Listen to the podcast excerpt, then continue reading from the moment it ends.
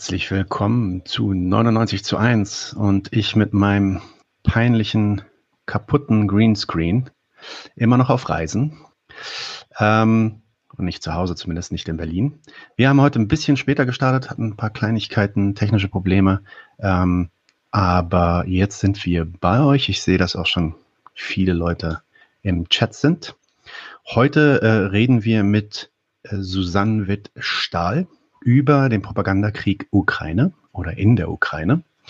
Und dazu hole ich direkt mal Susanne rein. Susanne, herzlich willkommen zum zweiten Mal bei 99 zu 1. Abend. So, und aufgrund der technischen äh, Probleme, die wir gerade hatten, muss ich jetzt auch noch mal ganz kurz hier meinen Browser neu starten, damit ich alles habe, was ich brauche. So. Und Legen wir vielleicht erstmal los mit einer Vorstellung von Susanne. Susanne ist ja jetzt nicht zum ersten Mal hier. Wir hatten mit Susanne schon ein Interview gemacht. Ich glaube, das war im Januar. Dazu komme ich gleich. Aber erstmal wirklich zu Susanne persönlich. Susanne Wittstahl arbeitet als freie Journalistin und Autorin in Hamburg und Berlin und ist seit 2014 Chefredakteurin des Magazins für Gegenkultur, Melodie und Rhythmus. Sie hat für Tageszeitungen und Zeitschriften aus dem Nahen Osten und anderen Krisengebieten berichtet. Ihre Arbeitsschwerpunkte sind Ideologiekritik des Neoliberalismus, der Rechtsentwicklung in den westlichen Gesellschaften, der Kulturindustrie und regressiver Tendenzen in der Linken. Dazu hat sie diverse Bücher und Essays veröffentlicht. Und für unser Gespräch heute ist von besonderem Interesse ihre journalistische Tätigkeit vor Ort in der Ukraine. Sie war nämlich unter anderem bei den Maidan-Protesten mit dabei, aber auch in den Bürgerkrie Bürgerkriegsgebieten und hat da ausführlich zu berichtet. Ähm, in dem Magazin Hintergrund, so heißt das Magazin, könnt ihr auch viele ihrer Berichte noch finden. Äh, wir werden das Magazin auch noch verlinken hier in der Beschreibung. Und ja, sie berichtet seit jeher vor allem über die Situation von äh, linken und kommunistischen Gruppen in der Ukraine sowie die Entwicklung faschistischer Tendenzen in der Ukraine. Äh, nicht zuletzt sei kurz eine Sache angekündigt, und zwar der Film Zeit der Verleumder, äh, den äh, Susanne Wittstahl auch mitproduziert hat, ähm, über den wir auch ein Interview geführt hatten mit Susanne, äh, wird am 22.05. eine internationale Premiere, also eine Premiere auf Englisch äh, haben. Das heißt, ähm, das wird auch nochmal äh, spannend, falls ihr den Film noch nicht gesehen habt. Dann könnt ihr ihn natürlich auf Englisch sehen. Auf äh, Deutsch wird er wahrscheinlich auch bald noch zur Verfügung sein, äh, beziehungsweise schaubar sein für euch. Und damit bin ich durch mit meiner Einführung. Habe ich irgendwas vergessen, Susanne? Möchtest du noch irgendwas sagen? Das Einzige, was ich noch kurz ergänzen möchte, dass es auch einige Artikel noch in der jungen Welt von mir gab und auch jetzt gibt seit äh, der Eskalation des Krieges, also seit dem 24.02. Das heißt, auch im Archiv der jungen Welt findet man eine ganze Menge zum Thema Ukraine von, von mir ähm, und auch von meinem Kiewer Kollegen äh, Dimitri Kovaljewitsch, der, glaube ich, eine sehr, sehr wichtige wichtiger Beobachter der äh, Entwicklung vor Ort ist. Der sitzt in Kiew. Aber lass uns ruhig loslegen. So machen wir das. Wir legen direkt los. Aber äh, bevor wir loslegen, vielleicht ein, zwei Worte zu deinem, zu deiner journalistischen Arbeit und auch den Ansatz, den du verfolgst. Vor allem in dem Kontext Ukraine, äh, Russland. Woher beziehst du deine Informationen? Wie stellst du sicher, dass die Informationen, die du da bekommst, einigermaßen korrekt sind und vor allem in dem gegenwärtigen Klima, was man ja eigentlich auch nicht ähm, nicht äh, von ungefähr einfach als ja, von beiden Seiten voller Kriegspropaganda bezeichnen könnte. Ähm, wie äh, ist da dein Vorgehen als Journalistin? Also erlaube mir, dass ich ein bisschen aushole und ein bisschen was erstmal über den Ausgangspunkt sage und über die Frage, wie Kriege eigentlich ja heute dargestellt werden und welche Probleme sich da ergeben, weil ich glaube, man kann diese Hysterisierung, die wir im Moment erleben, und auch vor allem die ganze Bildsprache des Krieges, die ganze, ja, die ganze, die Gesamtdarstellung des Krieges gar nicht verstehen, wenn man nicht diese, die Entwicklung äh, ein bisschen betrachtet, was wir hier natürlich nur im Schweinsgalopp machen können, mal so ein bisschen darüber denk, nachdenken, wie sind die Kriege eigentlich in den letzten Jahrzehnten dargestellt worden. Ich finde das eine sehr, sehr wichtige Frage, um, um zu verstehen, warum, warum die, die Stimmung diesmal auch, ähm, was den Krieg anbelangt, so über die Medien so extrem aufgeheizt ist. Äh, wir erleben das äh, tagtäglich. Also wir haben ja mit der M&R hier uns dieses Titelbild gestattet, um ne, die Militarisierung der Gesellschaft und die äh, ja erschreckende Kriegsbegeisterung und auch völlig blinde Parteinahme ein bisschen zu analysieren. Also was da an wirklich wildesten Theorien kam, ja, dass wir Spione Putins seien, Kollaborateure und sonst etwas. Ich muss gleich dazu sagen, ich höre das jetzt äh, seit acht Jahren, nämlich seit ich zur Ukraine arbeite, also ständige Verdächtigungen.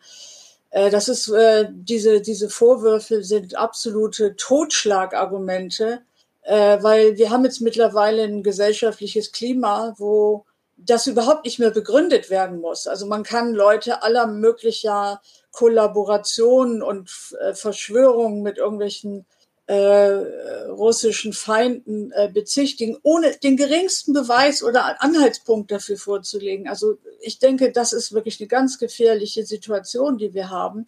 Aber die hat natürlich mit der Ideologisierung der Berichterstattung selber schon zu tun. Also die sind von Medien mit veranlasst äh, da fragt man sich natürlich aber auch, wie konnte es so weit kommen? Also wie kann auch eine politische Kultur und eine Medienkultur so derartig verelenden und verwahrlosen, dass wir jetzt so eine Situation haben? Ich möchte kurz daran erinnern, also ich gehe gleich auf die Frage der Recherchen natürlich ein, aber ich möchte trotzdem so ein bisschen ausholen, äh, was, ähm, was sich in den letzten Jahrzehnten ereignet hat ich muss immer an, an äh, den wirklich lesenswerten Aufsatz von Peter Hacks von 1990 denken. Unter den Medien schweigen die Musen heißt es da. Ähm, also das ist der Titel. Äh, und er hat damals gesagt, ähm, 1990, wir wissen, das war ein ganz besonderes äh, Jahr, der Zusammenbruch des Realsozialismus, eine absolute Zeitenwende. Und er hat damals davon gesprochen, dass wir äh, ab jetzt mit einer totalen Exterminierung der Wirklichkeit und äh, ihrer Ersetzung, Ersetzung der Wirklichkeit durch eine Medienwelt zu tun haben werden. Und ich glaube, das ist jetzt ein riesiges Problem. Äh, dann noch ein anderes ganz wichtiges äh, Diktum, nämlich von dem Kulturmarxisten äh, Walter Benjamin von 1935, der von der Ästhetisierung der Politik gesprochen hat und der das als ein untrügliches Zeichen von Entdemokratisierung der Gesellschaft bis hin zur Faschisierung begriffen hat. Das war 1935, da war der Faschismus in Deutschland an der Macht. Da waren das natürlich äh, Beobachtungen, die ihre, ihren realen schrecklichen Hintergrund hatten. Wir haben jetzt eine Situation, wo ich sage, äh, da ist ein Qualitätssprung, also immer wieder treten die ein, aber ich glaube 2014 war schon ganz, ganz wichtiger Sprung, äh, weil da hat äh, ja das Medienestablishment, die bürgerlichen Medien, die Leitmedien, die Konzernmedien, also noch den Restanstand, den sie hatten, aufgegeben. Also es gab mal dieses Prinzip ja aus der römischen Rechtsordnung entlehnt, Audiator et altera pars, also mal die Gegenseite auch hören. Das war früher ein äh, journalistisches Ethos und das ist überhaupt nicht mehr vorfindbar. Äh, das ist jetzt seit dem 24. Februar komplett eliminiert und suspendiert und jeder, der überhaupt noch sich für die Gegenseite interessiert, der wird schon gleich unter Verdacht äh, gestellt, äh, natürlich Kollaborateur zu sein. Also man muss sich jetzt mal die Talkshows angucken. Es gibt überhaupt niemanden mehr, der da eingeladen wird, der eine andere Position hat. Und das ist wirklich, das ist schon auch noch eine neue Qualität und das ist noch eine Radikalisierung gegenüber 2014. Und man muss wirklich sagen, obwohl es so viele Medien gibt wie noch nie und so viele auch soziale Medien und so viele Möglichkeiten der, der Medienkonsumption, äh, vor allen Dingen das, das Medium Video natürlich heute spielt eine riesige Rolle, äh, desto weniger erfahren wir. Also da ist wirklich, man hat ja früher immer dem sogenannten Ostblock vorgeworfen, eisernen Vorhang äh, errichtet zu haben, hinter dem man nichts mehr sehen kann und wo alles verschleiert und verschlossen und verschwiegen wird. Also dieser Vorhang, den hat der Westen jetzt äh, ähm, errichtet oder wie so man aufgehängt, ja. Und äh, mit diesem, mit Hilfe dieses Vorhangs äh, passiert eine wirklich seit 1945, glaube ich, fast beispiellose Feindbildkonstruktion, mit der wir uns jetzt erstmal hier auseinandersetzen müssen.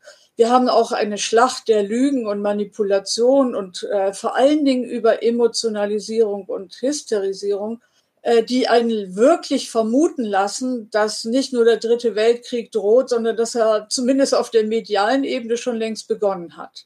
Äh, wir müssen uns natürlich auch wirklich damit auseinandersetzen. Ja, Wirtschaftsminister Habeck hat es gesagt. Äh, Deutschland ist Kriegspartei.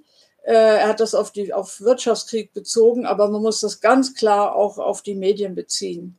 Ja. Und äh, wenn man jetzt mal Schlacht der Lügen, ja, ich will mal ein Beispiel bringen, also was hochgradig emotionalisierend war, wo ich auch sage, real, das äh, war ein Video, das hat, war wirklich absolut ergreifend aus Gorlovka. Ja, es wurde aber gelogen, dass es äh, in der Westukraine ist.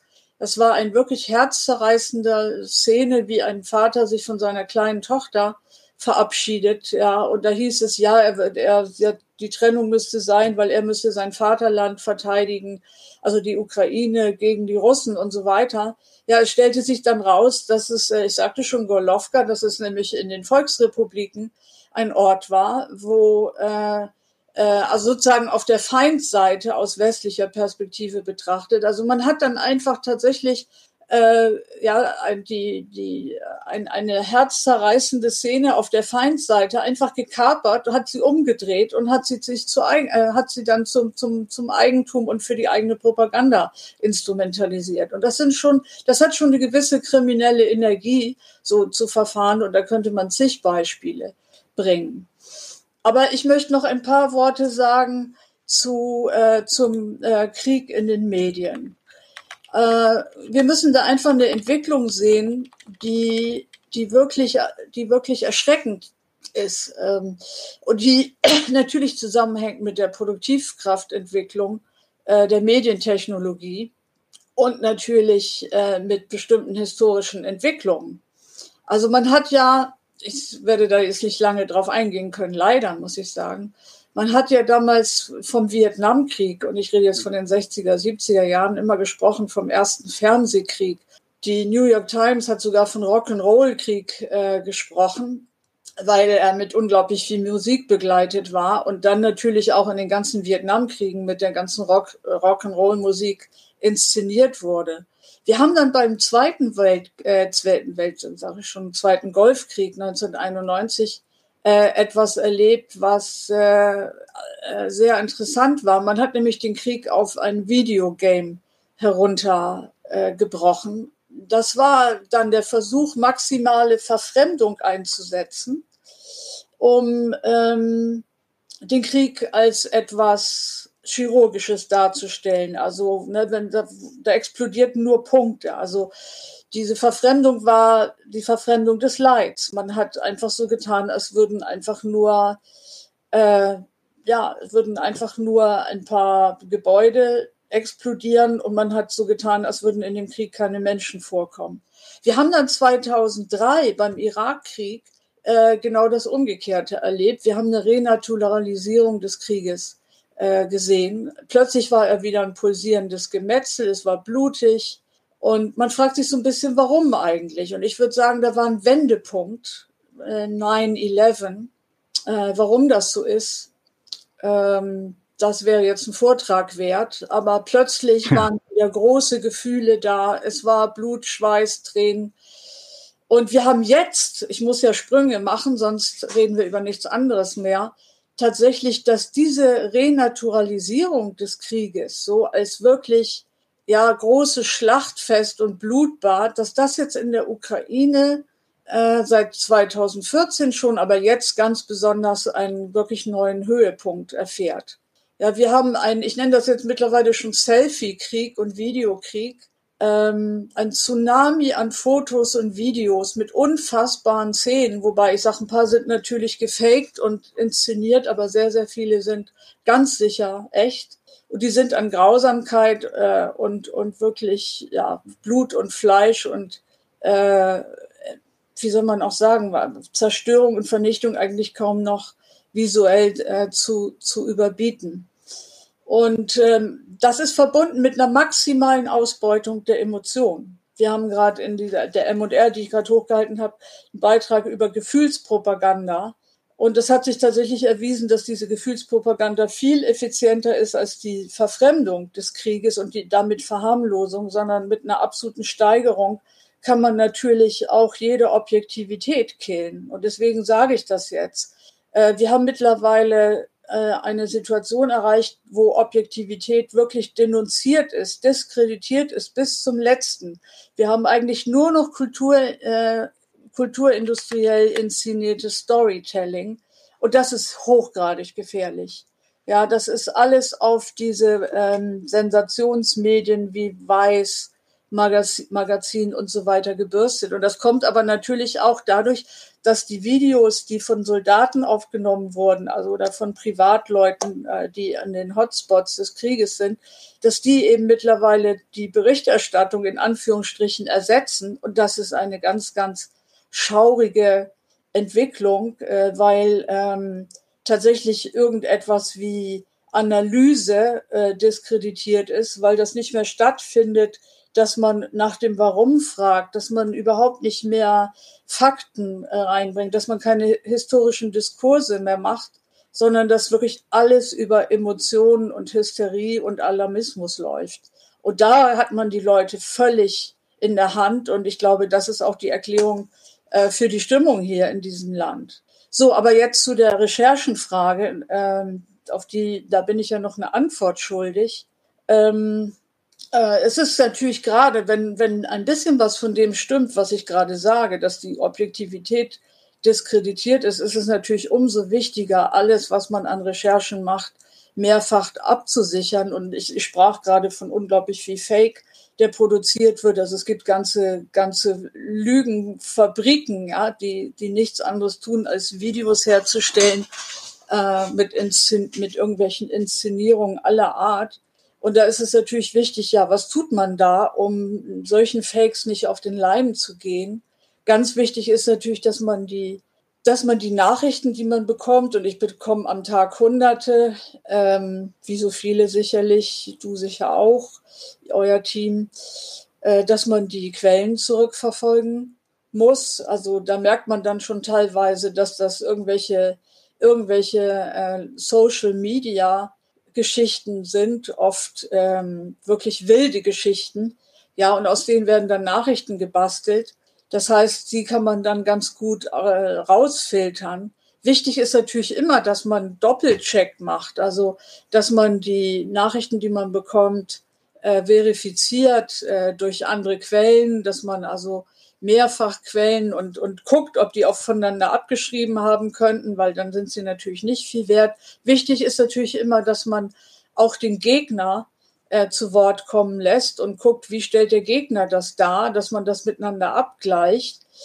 Und äh, ich glaube, da, damit kann man einiges, ähm, kann man einiges verifizieren. Und ganz wichtig, also das ist etwas Elementares für meine Arbeit.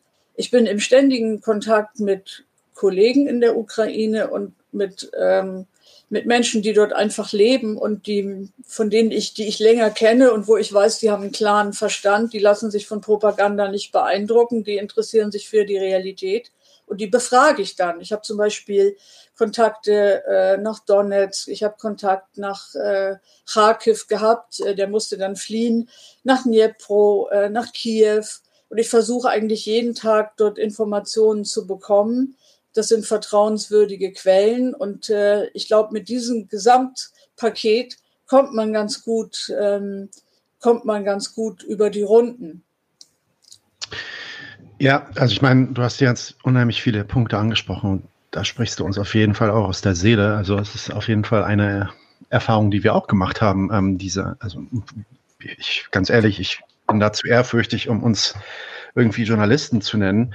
Ähm, aber äh, selbst wir mit unserer Arbeit, die wir hier so tun, haben halt auch schon relativ schnell, also schon in der ersten Woche direkt die ersten Anfeindungen bekommen, weil dann eben nicht die richtige Positionierung von unserer Seite kam, die dann halt, weiß ich nicht, die Waffenlieferung fordert, die Sanktionen fordert, die No-Fly-Zones fordert und so weiter. Ne? Ähm, und also dieses, dieses, ja, dieses militante Klima, wie das Klima militanter geworden ist, das ist auch auf jeden Fall was, was wir nachvollziehen können. Und ich glaube, da kommen wir auch noch mal ein bisschen ins Detail gehen im Nachhinein. Ähm, jetzt, ich würde jetzt zu meiner ersten Frage kommen. Und was mich interessiert, wir reden ja auch ein bisschen über, um die Ukraine. Es geht auch nicht nur um äh, um die journalistische Arbeit, sondern generell auch darüber, was eigentlich in der Ukraine gerade losgeht. Das bürgerliche Narrativ, sage ich mal, oder das von den von den großen Medienhäusern in Deutschland ist, dass die äh, dass es sich bei der Ukraine um eine friedvolle bürgerlich-liberale Demokratie handelt ähm, und die halt gegenwärtig von dem räuberischen Russland überfallen wird. Der ukrainische Staat ist halt ist dann hier also der Underdog. Ähm, verteidigt, also in, in, in vielen, in vielen ähm, ja, Propagandalinien würde ich sagen, verteidigt die Ukraine quasi die bürgerlichen Ideale von Freiheit und Selbstbestimmung und Demokratie. Und Putin wird so der Endboss, wie in so einem Videospiel, weil du auch gerade gesagt hast, das Videospiel, ist so der Endboss, der böse, äh, äh, super, äh, super Bösewicht, super Villain. Und jeder Kontext, jede Historisierung des Angriffs, ja, überhaupt ein Verweis. Also tatsächlich wird es dann auch explizit so gesagt, sobald du irgendwie nicht sofort anerkennst, Putin ist böse und er ist schuld und er ist der Aggressor. Und wenn, sobald du anfängst darüber zu reden, was in den letzten zehn Jahren zum Beispiel passiert ist, ähm, bist du eigentlich schon des Verbrechens des Putin-Verstehens schuldig. Ja, und dann fallen Vergleiche mit Nazi-Deutschland. Weiß ich nicht, am, am Ende ist es jetzt irgendwie eine Kolonialsituation. Russland kolonisiert die Ukraine, der, die sich, äh, und die will sich dessen erwehren. Also das ist vergleichen mit den Befreiungskämpfen in Afrika in, in, in den 40er, 50er Jahren. Ähm, und deswegen sollen wir noch mehr Geld hinschicken, noch mehr Sanktionen, noch mehr Waffen und so weiter. Und das hören wir eigentlich täglich.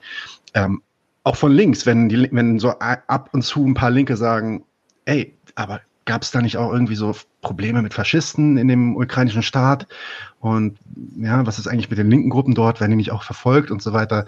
Ähm, ja, wird man direkt irgendwie in einen Topf geworfen mit Putin, der ja diesen lächerlichen Vorwand der Denazifizierung dann irgendwie bringt, ja, und dann ist man quasi mit dem in einem Topf. Also was mich jetzt interessieren würde, sorry, das ist jetzt eine lange Ausführung, aber das ist so ein bisschen, was ich äh, beobachtet hatte in den letzten Wochen.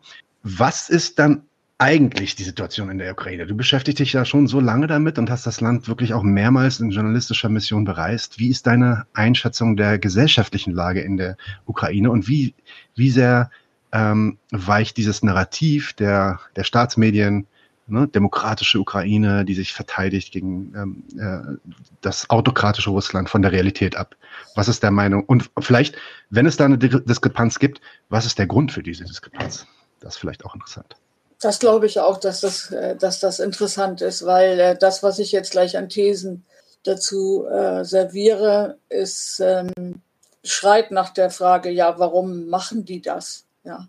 Die These ist nämlich, dass ich sage, natürlich ist vieles, was wir jetzt in den Medien geboten bekommen, tatsächlich der Fall, nämlich die kriegerische Gewalt und das enorme Leiden der Zivilbevölkerung. Das ist Realität und äh, das darf man einfach auf keinen Fall äh, leugnen. Ähm, auch meine ganzen Quellen in der, in der Ukraine bestätigen das natürlich. Aber da fängt es äh, eigentlich schon an. Wir sehen seit 2013, 14 tatsächlich nur immer einen Teil der Ukraine. Also äh, zum Maidan können wir vielleicht gleich nochmal gesondert sprechen. Ähm, wir sehen auch im Moment nur das Leiden der das real existierende Leiden der Bevölkerung ähm, der Teile der Ukraine, ähm, die nicht die nicht sich damals äh, an dem Aufstand gegen den Staatsstreich 2014 beteiligt haben. Also das heißt jetzt ähm, konkreter gesagt, das Leiden der Menschen in, in der Donbass-Region, das wird, wird uns komplett vorenthalten. Das Leiden einer Bevölkerung, die seit 2014 permanent beschossen wird von ukrainischer Artillerie. Äh, das ähm, hat mich nämlich damals so stutzig gemacht. Äh, deswegen bin ich auch hingefahren, weil ich wollte eben die andere Seite auch mal sehen. Ähm, ich arbeite natürlich auch immer, ich bin linke Journalistin, ich bin Marxistin und für mich ist der Satz, der Hauptfeind steht im eigenen Land, auch ein Satz, der auch wichtig ist für die Art des Journalismus, die ich mache. Also gucke ich natürlich die erklärten Feinde, äh, wie geht's denen denn dann eigentlich? Und ähm, äh, die haben äh, auch ein menschliches Antlitz. Äh, das wird hier permanent äh, ja bestritten oder gar nicht erst gezeigt oder verzerrt. Und äh, das heißt, äh, wir sehen einen Teil der Ukraine, wir sehen das Leiden der oder uns äh, enthält man das Leiden der Bevölkerung in der Donbass-Region im Großen und Ganzen vor, es sei denn, sie sind Anhänger der Kiewer äh, Regierung. Äh, das muss man erstmal ganz klar haben. Ja, wir sehen nicht die Ukraine, wir sehen einen Teil. So.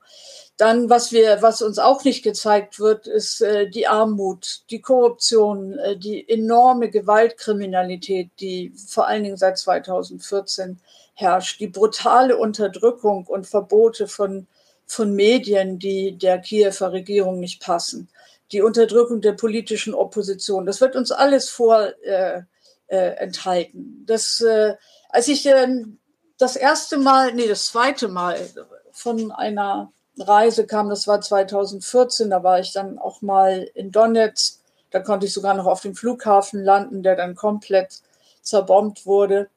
Äh, als ich zurückkam, habe ich gesagt, also die Ukraine, die mir hier in den deutschen Medien geboten wird, das ist eine alternative Ukraine. Ähm, damit spiele ich natürlich auf alternative Fakten an. Also was, äh, was da an, an Schaudermärchen auch erzählt wurde, ja, zum Beispiel, dass Journalisten in der Donbass-Region, äh, sprich in den, äh, das in damals noch Aufstandsgebiet, dann die Volksrepubliken Donetsk und Lugansk überhaupt nicht arbeiten können, dass sie in ständiger Lebensgefahr sind, wo ich sage, ja, unter Lebensgefahr musste man da arbeiten, aber das waren die größtenteils die ukrainischen äh, Granaten, die einen in Lebensgefahr gebracht hatten und nicht die Bewohner der Donbass-Region, es hieß, man könnte nicht unabhängig arbeiten, äh, man würde ständig bedroht, irgendwie dies sagen zu dürfen und das. Das war überhaupt nicht meine Erfahrung. Ich äh, bin dort weder kontrolliert worden, ich konnte mich normal akkreditieren, kein Mensch hat mir gedroht, kein Mensch hat in meine Berichterstattung reingeredet. Also das sind alles schon mal so Dinge, äh, die, die man klarstellen muss. Und ähm, ähm, meine Erfahrung war auch, dass viele Kollegen von den etablierten Medien unter Berichterstattung dann auch ver, äh, verstanden, dass sie in Kiew bei der Pressekonferenz täglich saßen, sich von den Propagandisten de, der Kiewer Regierung erklären lassen haben, was sie sagen können und sollen. Äh, die, ne, das wurde ihnen dann Paket serviert. Man hat teilweise das Hotel gar nicht verlassen. Und da sage ich, na ja, dann kann man auch nicht erfahren, wie es wirklich ist. Vor allen Dingen, wenn man auch überhaupt nicht mal in den Osten fährt und äh, gar nicht mit den Menschen in der Donbass-Region spricht. Darüber könnte man jetzt stundenlang reden, können wir aber nicht. Darüber haben wir keine Zeit. Aber wir haben jetzt eine Situation, dass die Ukraine als, äh, ähm, als äh, also die Ukraine, die, die uns genehm ist, die uns passt, das muss man dazu sagen, als so eine Art gallisches Dorf inszeniert wird. Ähm, und das stimmt schon mal nicht. Ja, das, das stimmt einfach, einfach, da sprechen alle Zahlen dagegen. Es ist zwar richtig, äh, die Ukraine ist das äh, zweitärmste Land Europas, aber dann ist natürlich interessant, wenn man dann sich mal den Militarisierungsindex anguckt für das Land. Ich habe mal 2020 rausgesucht, 21 liegt meines Wissens nicht vor. Ja, das, äh, da liegt tatsächlich die Ukraine äh, verglichen mit 151 Staaten im Ranking auf Platz 16. Ja, ähm, okay. vor dem, vor, ne, auf Platz 16, das zweitärmste Land Europas, vor, vor, dem Maidan lag es auf Platz 47. Ja, hm. also da sieht man schon mal, das haut schon mal alles nicht so ganz hin.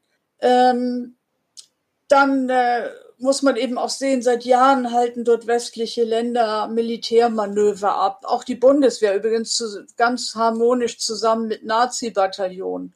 Ja, also das, äh, das sind alles so, dieses Land ist hochgerüstet, vollgepumpt und ähm, du fragtest ja, ja, warum machen die denn das? Also warum, warum zeigen sie uns so eine ganz andere Ukraine? Ich glaube, da gibt's äh, zwei zentrale Erklärungen. Ich fand, äh, dass Chess Freeman, das ist ein US-amerikanischer Diplomat, der hat unter Nixon gearbeitet, also schon älteres Semester. Der hat das so schön mit dem Diktum auf den Punkt gebracht. Der hat nämlich gesagt, die USA kämpfen gegen Putin bis zum letzten Ukrainer. Ja, ich will damit sagen oder mit, indem ich auf ihn rekurriere, möchte ich sagen, wir haben hier einen Stellvertreterkrieg seit 2014. Das ist ein Krieg zwischen NATO und Russland Wobei man natürlich sagen muss, Russland führt diesen Krieg mit. Äh, das ist ja nicht nur Objekt des Krieges, sondern auch Akteur des Krieges. Es ist ein Stellvertreterkrieg und äh, darüber möchte man hier nicht so wirklich sprechen, äh, weil das wird natürlich die Bevölkerung beunruhigen. Und das heißt natürlich tatsächlich die reale Bedrohung des Dritten Weltkrieges, die so groß ist wie vielleicht noch nie seit 1945, ja, die, ja, die wird, wird natürlich nicht tatsächlich ähm, realisiert oder die sollen nicht realisiert werden. Ähm, und dann ganz wichtig, es hat einen Tabubruch gegeben, mal wieder, nicht der erste. Es gibt einen Pakt des Westens mit dem Neofaschismus, mit Neonazis, mit anderen Faschisten und anderen Rechtsradikalen in der Ukraine, und zwar Rechtsradikalen, die in weiten Teilen in der Tradition von Hitler Deutschland und seinen damaligen Verbündeten in der Ukraine steht. Das ist einfach Fakt. Wir werden äh, darüber sicher gleich noch sprechen. Ich kann mir vorstellen, dass du da Nachfragen hast.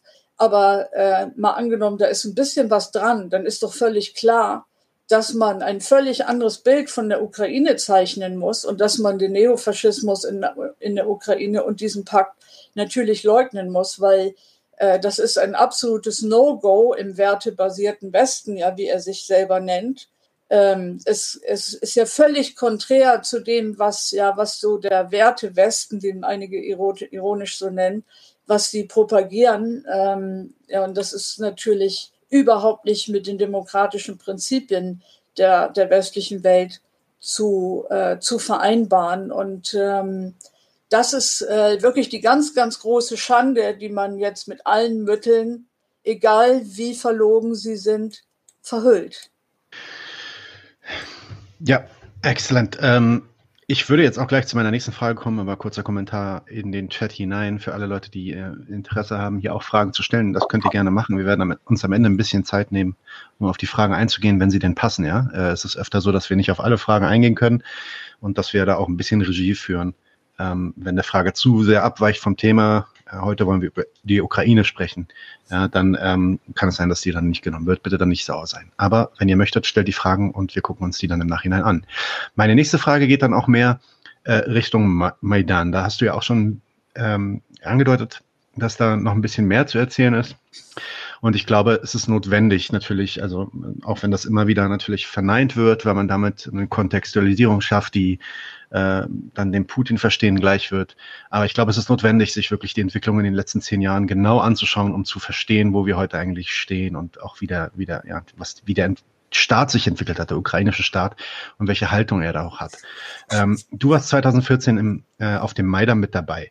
Der Maidan wird hier oft als eine, ja, eine Revolution, eine Grassroots-Revolution von unten fast schon zelebriert. In dem Sinne, ähm, Ne, da, da wurde ein autokratisches von Russland, von Putin unterstütztes oder vielleicht sogar irgendwie gesteuertes Marionettenregime ähm, von einer demokratischen Bewegung irgendwie abgelöst. Äh, der und westliche imperialistische Einfluss, der wird zwar nicht mehr geleugnet, weil der ist mittlerweile nachgewiesen, aber wird eigentlich mehr oder weniger ignoriert. Ähm, und auch der Einfluss von Faschisten und Nazis in der Bewegung auf der Straße eher so als belanglos abgetan, von wegen, ja, Nazis gibt's ja, gibt's ja eigentlich überall. Wir haben ja auch Nazis in der Bundeswehr hier, also müssen wir uns ja jetzt nicht äh, müssen wir jetzt nicht den erhobenen Zeigefinger haben. Ähm, man müsse den Maidan also als eine demokratisch-revolutionäre Bewegung verstehen, die mit der Herrschaft der russischen Stellvertreter-Oligarchie brechen wollte und deswegen dann auch natürlicherweise eine Annäherung zum Westen gesucht hat. Was waren deine Eindrücke 2014 vor Ort und auch die Ergebnisse deiner Recherchen? Wie muss man den Maidan 2000 oder 2013, 2014 verstehen und welche Grundsteine für die Entwicklungen in den Folgejahren wurden dann dadurch gesetzt? Ja, das ist wieder so äh, wirklich ein Teil dieses meiner These oder stützt meine These äh, zur alternativen Ukraine, nämlich das, was sich da erlebt hat, stützt das.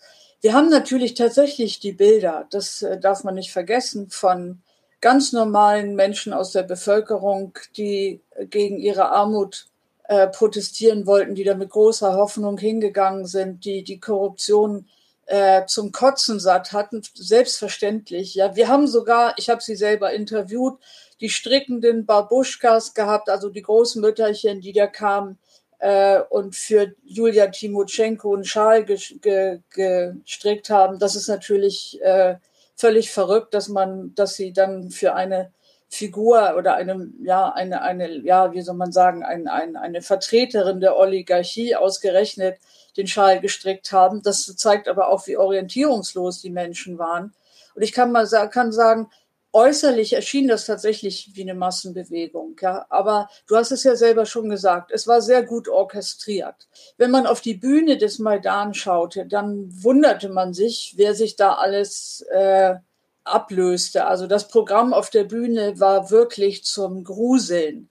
Ähm, erstmal sind da alle möglich, war dann Schaulaufen von westlichen Politikern, die die Massen da angeheizt haben und aufgehetzt haben. Leute wie John McCain, also der Republikaner, ehemaliger Präsidentschaftskandidat, ist da angereist.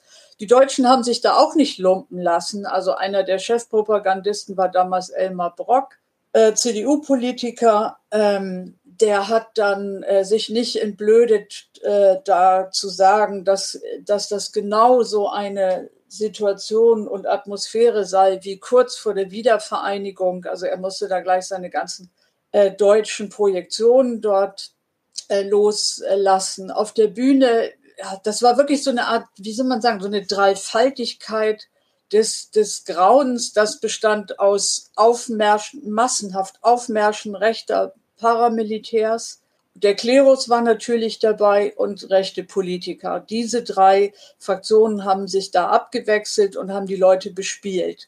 Ähm, Diskussionen gab es nicht. Das war überhaupt nicht denkbar. Es gab keine zwei Meinungen. Wer eine andere Meinung hatte, musste um sein Leben laufen.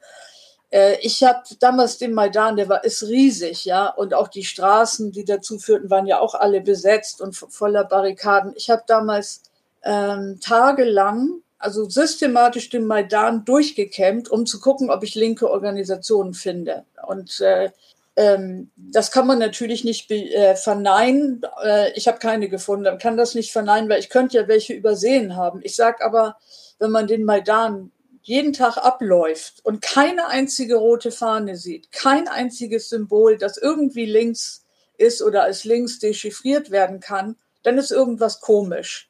Ja, äh, ich sag mal so, wenn da jemand eine rote Fahne gehisst hätte, das hätte er 30 Sekunden ohne schwere Körperverletzung überstanden. Ja, also das war eine absolut antikommunistische Hysterie, äh, die aber nicht von der großen Masse kam, sondern die von den Leuten kam, die dort das Sagen hatten, die dort die militärische Oberhand äh, äh, hatten, die militärisch das alles bestimmt hatten, die auch natürlich gegen die Janukowitsch-Polizei die Eliteeinheit Berkut, die berüchtigte sozusagen den Krieg auf den Maidan gewonnen haben, die haben das Sagen gehabt, die haben die Befehle gegeben und da hat keiner gemuckt. Die haben die Ansagen gemacht und äh, keiner hat es gewagt, gegen diese Leute gegen anzugehen, also denen überhaupt nur Widerworte zu geben. Man muss auch dazu sagen, die Massen haben die Leute als Helden gefeiert. Und wer waren die Leute? Das war der rechte Sektor und das waren andere Nazi-Organisationen. Rechte Sektor war da zu der Zeit besonders angesagt, weil er eben in der vordersten Reihe besonders brutal und sehr effizient gekämpft hatte. Und da kommen wir schon zu so einem Punkt. Ich bin damals auch äh, nach Kiew geflogen, weil ich hatte vorher im Fernsehen gesehen, wie diese Gruppen kämpfen. Und ich habe gesagt, so kann unmöglich, können äh, unorganisierte Massenbewegungen oder auch organisierte niemals kämpfen, wenn sie nicht ausgebildet sind. Und das waren Leute, die waren ausgebildet und die waren in Ausbildungslagern in der Westukraine über ja, das ging über viele Jahre. Das hat nicht erst äh, 2013 angefangen. Und interessant ist, ich habe ja mit sehr vielen Neonazis dort gesprochen. Ich habe sie interviewt. Die waren äh, sehr offen, siegesbewusst natürlich, haben triumphiert, ähm, haben aber auch eben unglaublich positiv auf alles, was deutsch war, reagiert. Äh, das hat was mit der Vergangenheit übrigens zu tun. Ähm, ich glaube, ihre Bewunderung für die Wehrmacht und SS, die war bei vielen ein Grund, äh, äh, so offenherzig zu sprechen. Und einige von diesen Leuten haben mir erzählt, dass sie in der Westukraine ausgebildet worden seien. Und ähm, das erklärt dann eben auch diese enorme militärische Stärke, die sie hatten. Und zu der Zeit äh, waren die ja noch nicht sonderlich groß aufgerüstet. Wobei es dann, wir wissen, die Schießereien gab, die bis heute zum Teil nicht geklärt sind. Ähm, das ist aber ein Thema, ich glaube, wenn wir damit anfangen, das könnte Stunden dauern. Äh, dazu habe ich auch Recherchen gemacht und auch damals veröffentlicht. Und das hat Ergebnisse gebracht, die natürlich hier im Westen niemand äh, hören möchte. Ähm, was unglaublich wichtig war, dass Faschismus da zu einer Art Popkultur geronnen ist auf dem Maidan.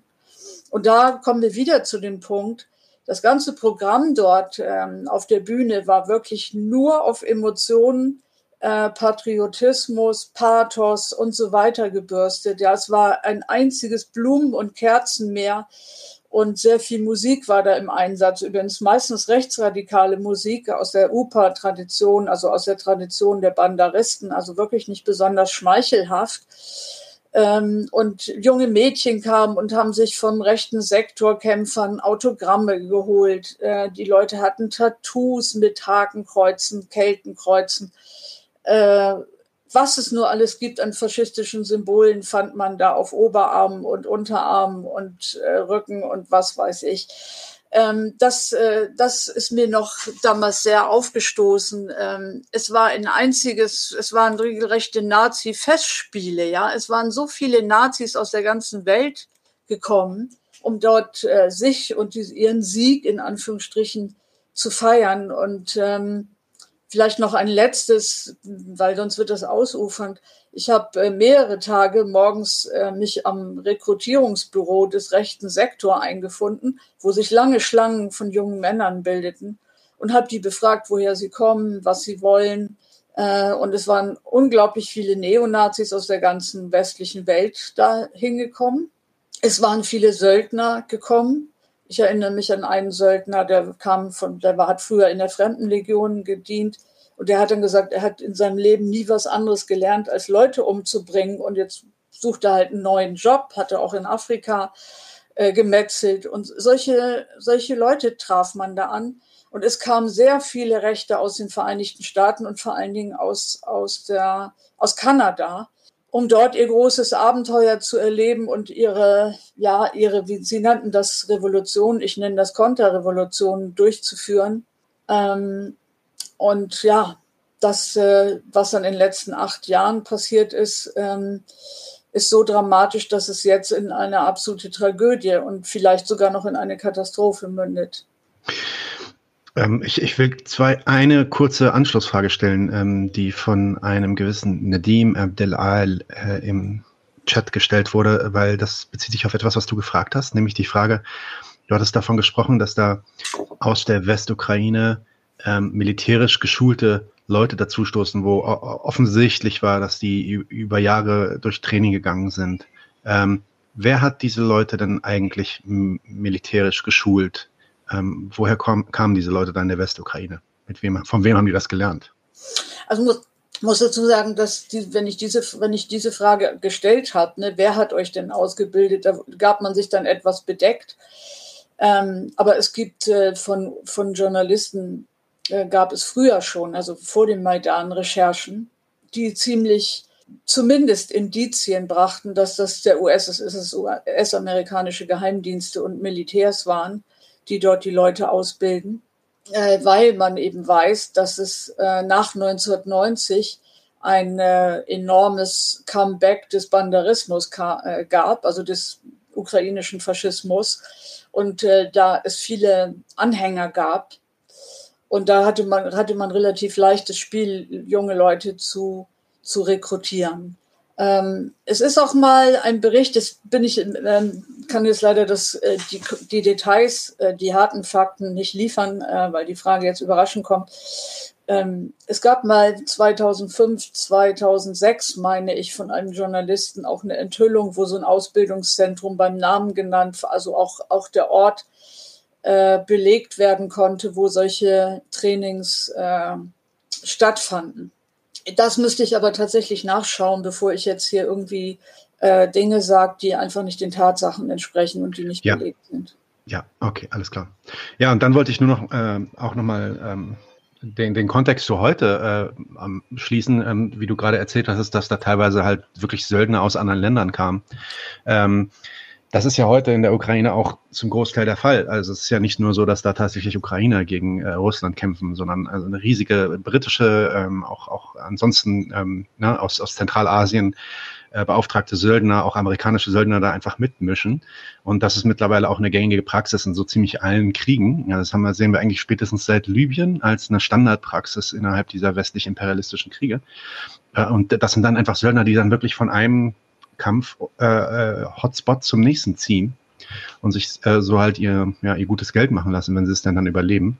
Und das sehen wir halt in der Ukraine heute auch. Also diese Narrative von den ähm, armen Ukrainern, die, die da irgendwie äh, Heugabel und, und, und Schippe noch mit in die Hand nehmen, um gegen die bösen Russen äh, zu kämpfen.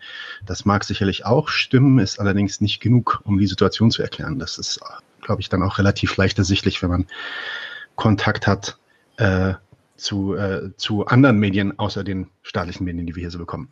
Ähm, ich will noch eine Sache zu den Nazis fragen, beziehungsweise zu den Fasch Faschisten. Ähm, hast du ja auch schon erwähnt, wird immer wieder runtergespielt.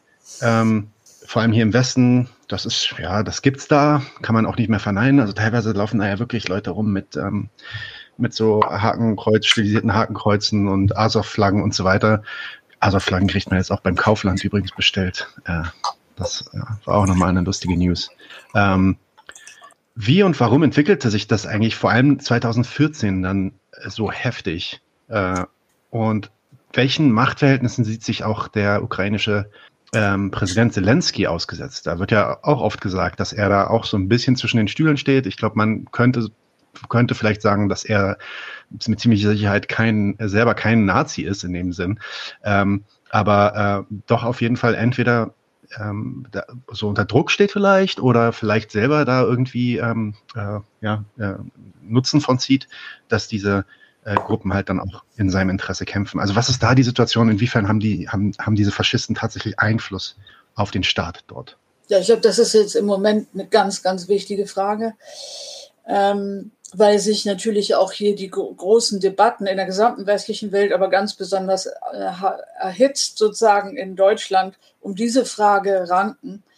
Wir haben im Moment eine unglaublich, wenn ich das noch vorab äh, sagen darf, bevor ich in Details gehe, eine unglaublich gefährliche Entwicklung, weil wir haben die Argumentation, die übrigens leider auch in der Linken durchdringt, äh, über den Faschismus in der Ukraine reden wir nicht oder man darf auf keinen Fall sagen, dass der schlimm ist, weil das spielt ja Putin in die Hände. Ja.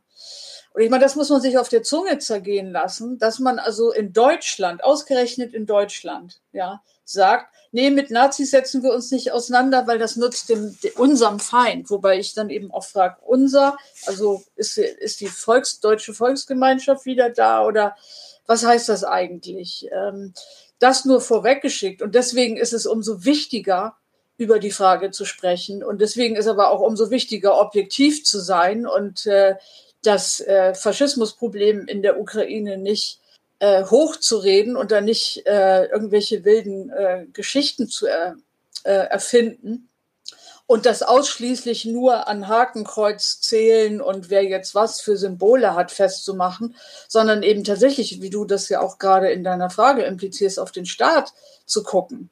Und ähm, erstmal ja zu gucken, welches Verhältnis gibt's denn da? Also ist der Faschismus vielleicht nur eine starke Subkultur? Dann äh, kann ja sozusagen die Regierung und äh, der ganze Staatsapparat ja gar nichts dafür, sondern vielleicht bekämpft er den ja, könnte man jetzt sagen. Ich kann aber nur sagen, äh, dass ähm, ich gebe es ganz, ganz selten äh, Faschisten recht und nehme ganz, ganz selten für bare Münze, was sie sagen. Ist auch sehr gefährlich. Aber ich finde die, die Aussage von der internationalen Sekretärin des nationalen Chors, also nationale Chor vielleicht für die, die jetzt nicht da jeden Akteur kennen. Der Nationale Chor ist der parlamentarische Arm der, des Azov-Regiments. Also das ist praktisch die Partei der, der Azov-Militärs und äh, das ist eine faschistische Partei. Äh, die hat 2018 äh, gesagt, da zitiere ich mal original, sie sagte, innerhalb von vier Jahren, also damit meint sie natürlich den Maidan, ähm, innerhalb von vier Jahren hat sich die Azov-Bewegung zu einem kleinen Staat im Staat entwickelt. Und ich finde, sie hat den Nagel auf den Kopf getroffen. Ja, weil äh, das ist eben tatsächlich so. Ich, ich finde, man kann, also man darf nicht den Fehler machen, ich habe gerade gesagt, nicht über, man darf es nicht übertreiben und damit verfälschen und damit ähm, auch wieder äh, Leuten in die Hände spielen, die letzthin den Faschismus nur verharmlosen wollen. Ähm, aber man muss, muss sich schon bewusst machen, dass der Faschismus in den Staat, ähm, Staatsapparat inkorporiert ist. Das, äh, dafür gibt es verschiedene Anhaltspunkte. Was man aber nicht machen kann, ist ähm, sagen, da ist der Faschismus an der Macht, also die Ukraine ist ein faschistisches Land. Das wäre zu einfach und das wäre schlichtweg falsch. Aber ich wage die Behauptung äh, in Anschluss an, an äh, was da die Olena Semenjaka gesagt hat, ähm, dass es so eine Art ja, von Rechten und von Faschisten, Nationalisten und anderen Rechtsradikalen gelenkte Demokratie ist. Ähm, das heißt, was die Rechten nicht wollen, passiert in der Ukraine nicht. Ähm, die sind nicht an der Macht, aber sie lenken und sie ähm, sagen, wo es lang geht, in, in den Punkten, die für sie relevant sind. Und äh, jetzt muss ich natürlich ein bisschen belegen, wie komme ich auf solche, auf solche Aussagen. Also ganz wichtig ist, dass die, dass die Faschisten eine starke Präsenz in der Militär haben. Also das bezeugt nicht nur das Azov-Bataillon, es gibt sehr, sehr viele rechtsradikale Bataillone und Einheiten. Äh, wenn wir uns damit befassen, dann brauchen wir ein paar Stunden. Sie sind im Polizeiapparat und ganz, ganz wichtig im Geheimdienstapparat. Allen voran äh, stecken sie im Inlandgeheimdienst, im äh, Sicherheitsdienst SBU. Da äh, sage ich gleich noch, warum, warum ich das hier einfach so behaupte. Was ich sehr interessant finde, ich sage ja immer, ich gucke immer auf die andere Seite. Ich benutze gerade die Quellen ähm, oder gucke mir die besonders gründlich an, die überhaupt kein Interesse haben, den Faschismus in der Ukraine hochzureden. Also ich gucke mir in dem Fall keine russischen Quellen an, die natürlich äh, nur Faschismus sehen, sondern ich habe zum Beispiel Beiträge des Atlantic Council studiert. Äh, Atlantic Council ist äh, die Denkfab eine Denkfabrik in den USA, die dem Pentagon nahesteht. Also ähm, die ist jetzt nicht unbedingt verdächtig, russische Propaganda zu betreiben. Ja, und ich finde das interessant, was äh, was da äh, festgestellt wurde. Ja, kann man nachlesen. Ähm, da wird zum Beispiel festgestellt und auch moniert, wir reden von 2018, dass Nazi-Gruppen ähm, als Hilfspolizei im Auftrag der Stadt Kiew patrouillieren gehen. Es geht hier ganz konkret um die Nazi-Gruppe C14 ähm, da gibt es sogar einen Vertrag mit der Stadt, dass sie als Hilfspolizei agieren. Das äh, hat das Atlantic Council veröffentlicht. Wie gesagt, nicht meine Recherche. Zweitens hat das Atlantic Council beklagt und gewarnt, dass der Anführer der C14, Karas, Karasch ist sein Name, dass er sich öffentlich damit brüstet, dass äh, es eine enge Zusammenarbeit mit dem Inlandgeheimdienst SBU gibt äh, zwischen, den, zwischen seiner Nazi-Gruppe.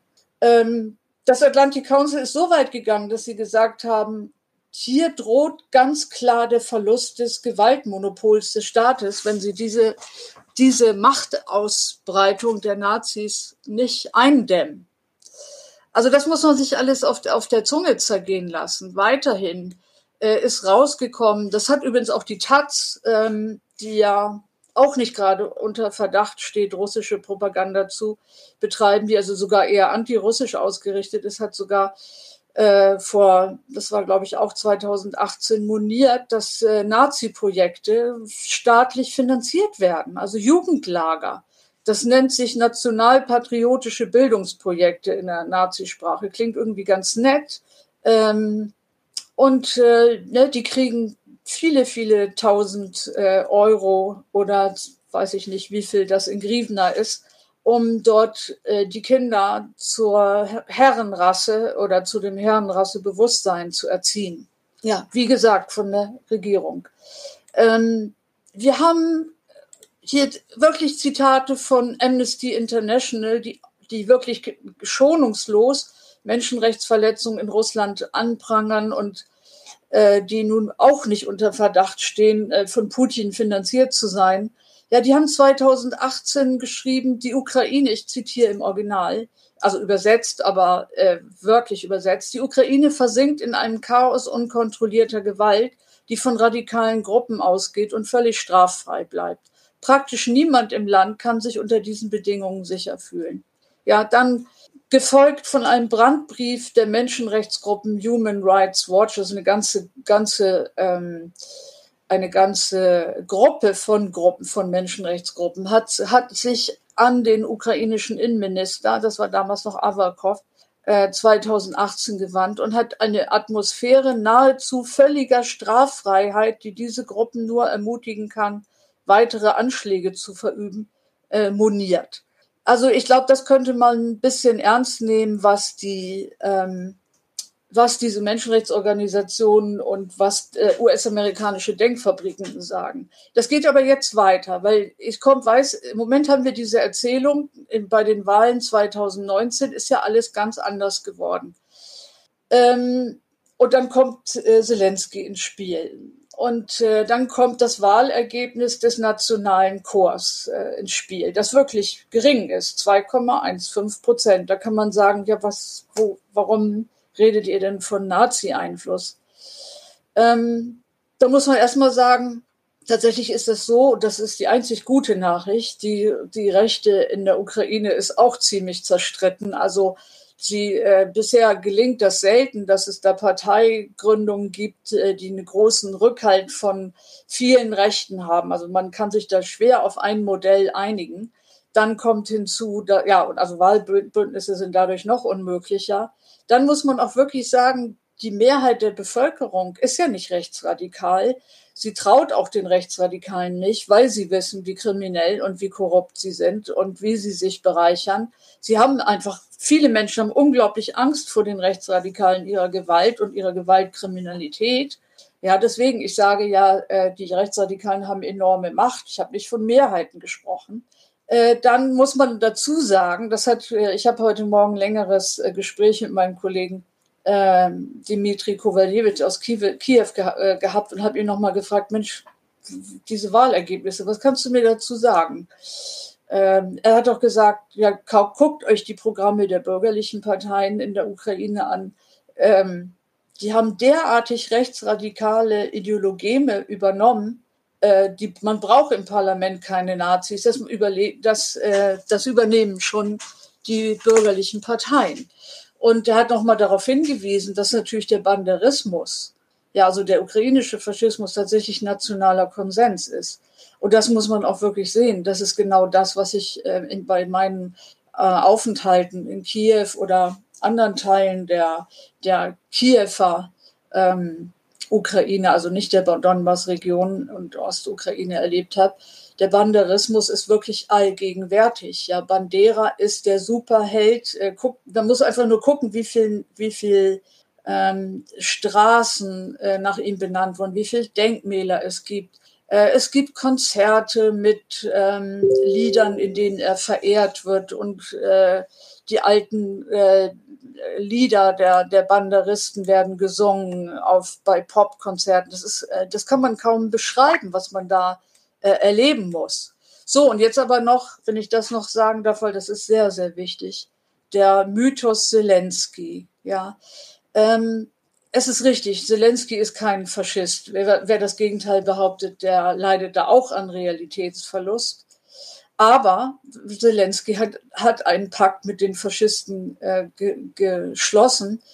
Und dafür gibt es wirklich ähm, viele, viele Anhaltspunkte ich glaube, man muss sich einfach nur mal den Auftritt im griechischen Parlament, wann war das vor ein, zwei Wochen, äh, anschauen. Ähm, immerhin haben einige Medien, auch etablierte Medien, äh, tatsächlich festgestellt, dass er dort mit zwei ähm, Azov-Nazis aufgetreten ist. Jetzt muss man sich das mal auf der Zunge zergehen lassen. Ja, also ne, Griechenland die Wiege der Demokratie, wie es immer so schön heißt. Und dann nimmt, bringt er da seine Nazi-Freunde mit. Das war wirklich ein, das war wirklich ein symbolischer Ritterschlag für die Faschisten, den er da vollzogen hat. Was die Medien leider nicht berichtet haben, da, das findet sich aber im Internet, ist seine Rede vor dem griechischen Parlament, wo er den Leonidas-Mythos ausgebreitet hat. Also das ist nun wirklich besonders delikat, dass er ähm, dass er die Schlacht, die, die legendäre Schlacht, ja, die wir in dem Comicstreifen 300, ich glaube 2007 ist der erschienen, die da enorm äh, popkulturelle, kulturindustrielle Aufwertung oder Erinnerung oder Würdigung, wie immer man das nennen will, erfahren hat, dass er diese Schlacht tatsächlich mit seiner, mit der historischen Situation der Ukraine äh, verglichen hat. Also Leonidas, der gegen die wilden Barbarenhorden mit seinen 300 Spartiaten Schulter an Schulter kämpft. Ähm, wer ein bisschen Geschichtsunterricht hatte, dem fällt da was auf. Dem fallen zwei Dinge auf. Einmal fällt auf, dass es eine ähnliche Rede von Hermann Göring gegeben hat, wenige Tage bevor Stalingrad gefallen ist. Da gab es den gleichen historischen Vergleich. Ja, also äh, das äh, kann man alles noch im Internet nachlesen oder auch in den Geschichtsbüchern, in die leider kaum noch jemand schaut. Also das fand ich besonders ähm, äh, delikat, was da passiert ist, dass er diese, dass er sozusagen in Anknüpfung diese Rede gehalten hat. Er hat sich natürlich nicht auf Göring bezogen, er hat sich nicht auf Stalingrad bezogen, ähm, aber er hat immerhin ein ähnliches Motiv bemüht und das fand ich, ähm, fand ich mehr als bemerkenswert. Und wer das, wer sich mit den Rechtsentwicklungen der letzten 10, 15, 20 Jahre befasst hat, äh, der weiß, dass die Identitären und ähnliche ähm, Rechtsradikale diesen Leonidas-Mythos sich zu eigen gemacht haben. Und dass der Leonidas-Mythos also gerade etwas ist, was die ganze was die Rechte in der gesamten westlichen Welt, also die Rechtsradikale, die militante Rechte verbindet. Und dass er diesen Mythos dann wählt, das spricht, glaube ich, Bände. So. Dann haben wir hier immer dieses Gerede. Es gibt keinen, keinen bürgerlichen Journalisten, glaube ich, der sich mit der Ukraine befasst und der diesen Unsinn noch nicht gesagt hat. Äh, ein Jude, ne, Zelensky ist Jude, kann ja kein ja. Faschist sein. Und ja. da muss ich sagen, da da, also da merkt man dann auch wirklich, da kann man nur noch von totaler Verblödung sprechen. äh, wer das sagt, ja, der hat wirklich keine Ahnung von der Geschichte des Faschismus. Der hat noch nie was vom Kahanismus gehört, also dem Faschismus der, der von der israelischen Siedlerbewegung, also von der rechten, äh, extrem rechten Siedlerbewegung, äh, dem gehuldigt wird. Über den Kahanismus können wir jetzt nicht sprechen, das wäre mal eine Extrasendung wert. Äh, dass äh, dann muss man mal überlegen, wie viel Anhänger, jüdische Anhänger ähm, Mussolini hatte. Ja, dann muss man sich überlegen, nicht jeder Faschismus äh, ist antisemitisch. Man denke an den Frankismus. Ja, jeder Faschismus ist antikommunistisch. Das ist richtig. Aber es, äh, Faschismus richtet sich sehr abwechslungsreich gegen Minderheiten. Also heute sind die Juden dran. Damals äh, hat es mit einem Völkermord geendet, wie wir wissen, mit einem großen Menschheitsverbrechen. Es sind aber auch gern mal andere äh, Minderheiten dran. Wir haben äh, so viele Verfolgungen durch Faschismen erlebt, also ob es Sinti und Roma sind, ob es, ob es Muslime sind. Äh, das ist wirklich extrem dumm, so etwas zu sagen. Und das heißt, man hat wirklich keine Ahnung, was Faschismus ist. Ähm, ganz wichtig. Oder anders gesagt, anders gesagt, man hat in Deutschland gelernt, was Faschismus ist. So ja, stimmt. Aber jetzt kommt noch was wirklich Wichtiges. Ähm, jetzt muss ich nämlich schon eine Aussage schon gleich wieder relativieren. Von wegen, es gibt keinen Anti, äh, Antisemitismus in der Ukraine. Das wird hier mhm. auch beharrlich behauptet. Ähm, ich finde das sehr interessant, ähm, wie man mit so einer Lüge hier in diesem Land, also wie dreist man das lügt und wie schamlos in einem Land, wo wirklich die leiseste Kritik an israelischen Regierungen als Antisemitismus gegeißelt wird, wie man dann äh, den Antisemitismus in der Ukraine, der wirklich äh, aggressiv ist, äh, einfach verharmlost oder sogar leugnet. Ähm, wie komme ich denn darauf, dass da Antisemitismus ist? Ich denke, man sollte mal mit Vertretern äh, jüdischer Organisationen, man sollte denen mal zuhören. Also ich bringe mal ein Beispiel. Äh, der Direktor des ukrainischen jüdischen Komitees, Eduard Dolinski, der hatte 2020 in einer Rede gesagt, ich zitiere jetzt im Original, weil das ist sehr wichtig, der Wortlaut, der hat gesagt, In den vergangenen fünf Jahren gibt es einen unglaublichen Anstieg des Antisemitismus. Unsere Regierung ermutigt nationalistische Gruppen zur Glorifizierung von Nazi-Kollaborateuren, Massenmördern und Judenmördern. Das muss man sich überlegen. Das hat er über Herrn Zelensky gesagt. Ähm, jetzt kann man sich schon fast denken, was mit Herrn Dolinski passiert ist. Ähm, Herr Dolinski ist auf einer schwarzen Liste gelandet. Es gibt eine ganz berüchtigte Liste, die hat übrigens sogar die deutsche Bundesregierung schon mal kritisiert. Ich weiß nicht, äh, ob sie hier den Leuten, die jetzt hier gerade online sind, bekannt ist. Friedensstifter heißt sie. Das ist natürlich ironisch gemeint.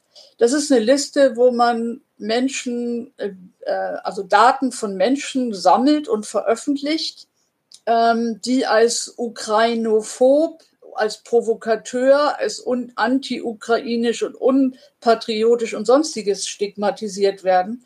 Das ist eine ukrainische Website. Ich war heute noch mal drauf. Die ist noch da. Sie ist uns erhalten geblieben. Die ist 2014, 15 gegründet wurden und übrigens nicht von irgendwelchen, äh, Nazi, irgendwelchen Nazi-Gruppen, die da irgendwie in der Subkultur rumeiern, sondern das war niemand anders als der Gouverneur der, der Oblast, äh, Lugansk, Tuka sein Name.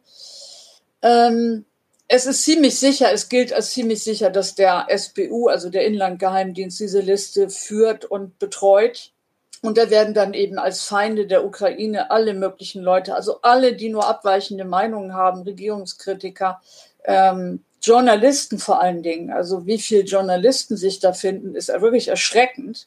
Auch westliche Journalisten übrigens. Übrigens Gerhard Schröder auch. Also äh, ne, der ist auch ein Feind der Ukraine. Also der äh, muss ich sollte auch ein bisschen aufpassen. Ähm, es wurden schon Regierungskritiker ermordet, das muss man gleich dazu sagen. Also man muss das schon ernst nehmen. Und das ist schon sehr interessant, dass der Name Dolinski, also ein ganzer Steckbrief ist und er wird da, wird da eben diffamiert. Und ich würde mal sagen, ähm, der Mann ist wirklich in, in großer Gefahr. Er ist seit 2021 auf der Liste. Und das ist wirklich kein Spaß, ja, auf dieser Liste zu sein. So, und dann vielleicht noch mal als letztes zu Zelensky, weil ich rede jetzt schon sehr lange. Ähm, Im Mai 2021 hatte das ukrainische Parlament auch auf Druck des Westens eine Strafrechtsreform beschlossen. Da ging es letztendlich darum, weil ja so, weil die Menschenrechtsorganisationen eben alles Mögliche kritisieren. Ich habe das ja gerade holzschnittartig schon beispielhaft vorgetragen. Äh, wo, ging es darum, äh, eine Strafrechtsreform zu machen, die Ver Verbrechen gegen die Menschlichkeit und Kriegsverbrechen deutlich erschwert und auch die Aufhebung der Verjährung ähm, äh, vorsieht.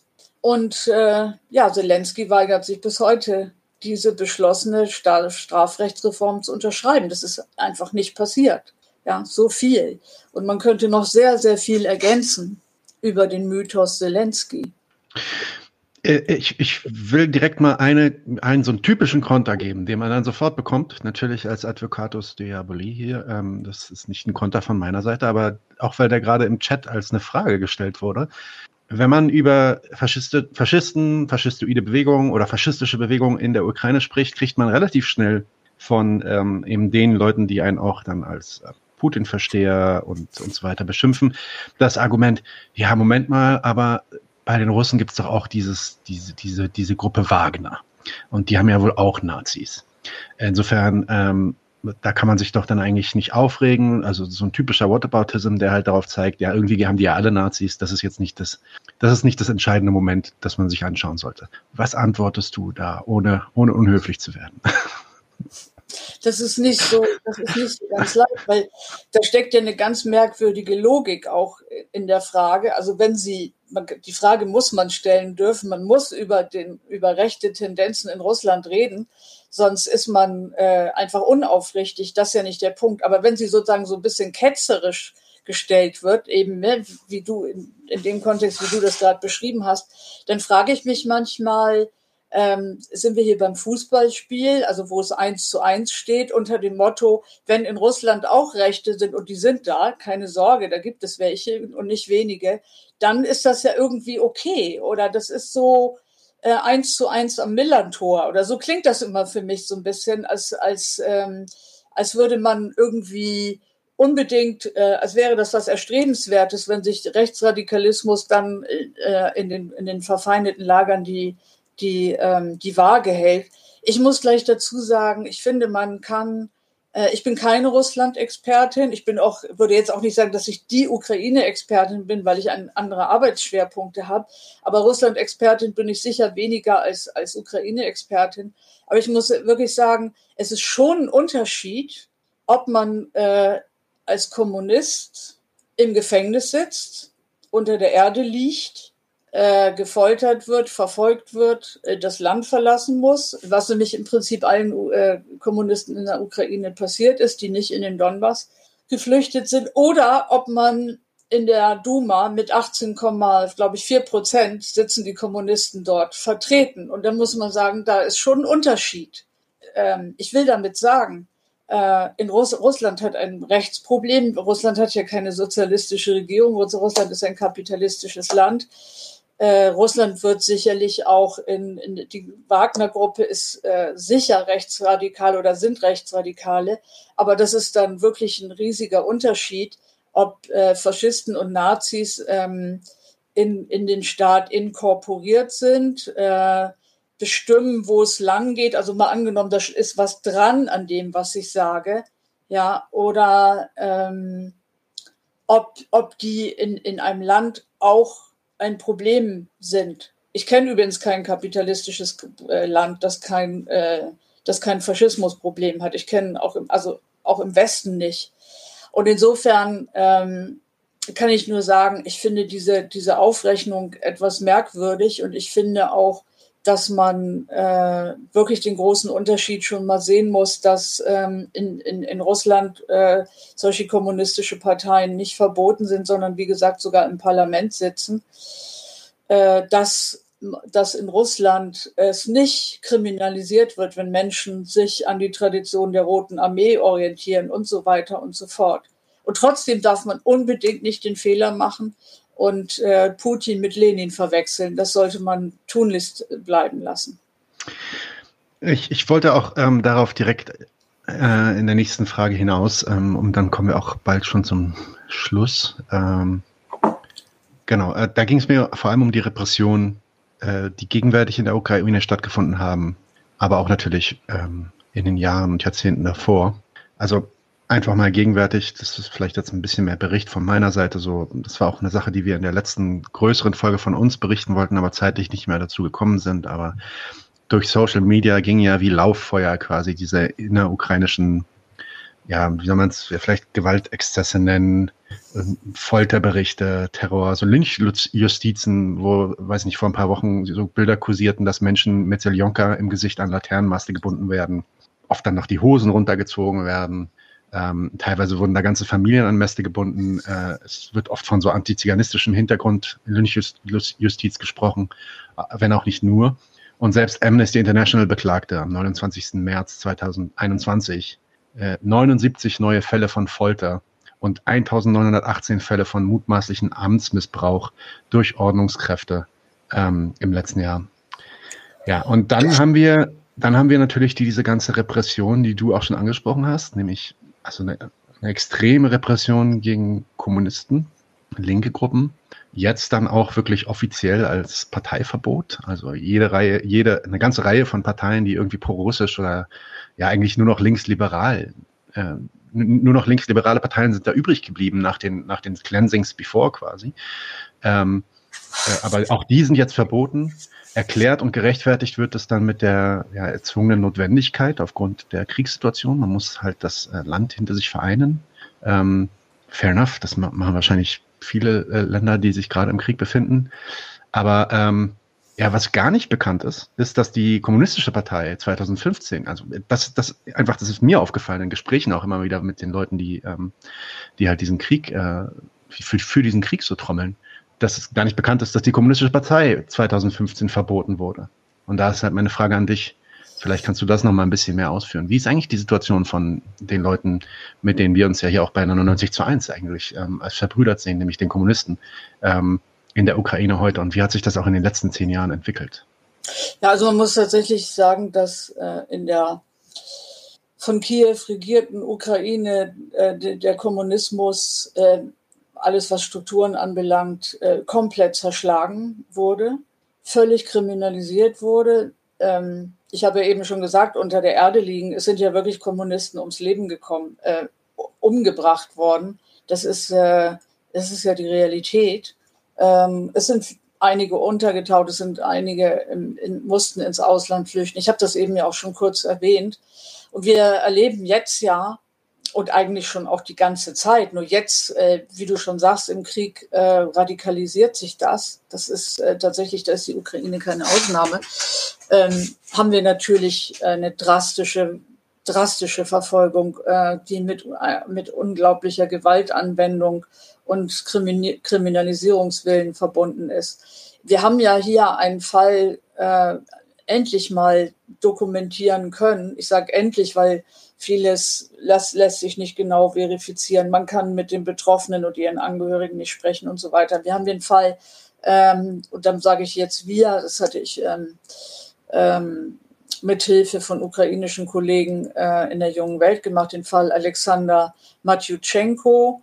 Der ist Antifaschist und Mitgründer der Gru Gruppe Livizia, also Linke. Ähm, und der hatte ein paar Artikel geschrieben, äh, in dem er Sätze gesagt hat, wie die rechte Regierung und die rechte Opposition konkurrieren miteinander in Antikommunismus und Fremdenfeindlichkeit. Und das ist natürlich etwas, was hochgradig gefährlich ist, so etwas öffentlich zu sagen. Er ist schon die ganze Zeit von Nazis, aber auch von der Polizei und Geheimdienst bedroht worden. Und dann ist es eben passiert. Am 3. März äh, gab es dann bei ihm zu Hause einen überfallartigen Besuch in Anführungsstrichen, der, ähm, der so lief, dass äh, er zwei Stunden verprügelt wurde, blutig geschlagen wurde. Ähm, er wurde gezwungen, Slava Ukraini zu rufen, also den Gruß der faschistischen Banderisten.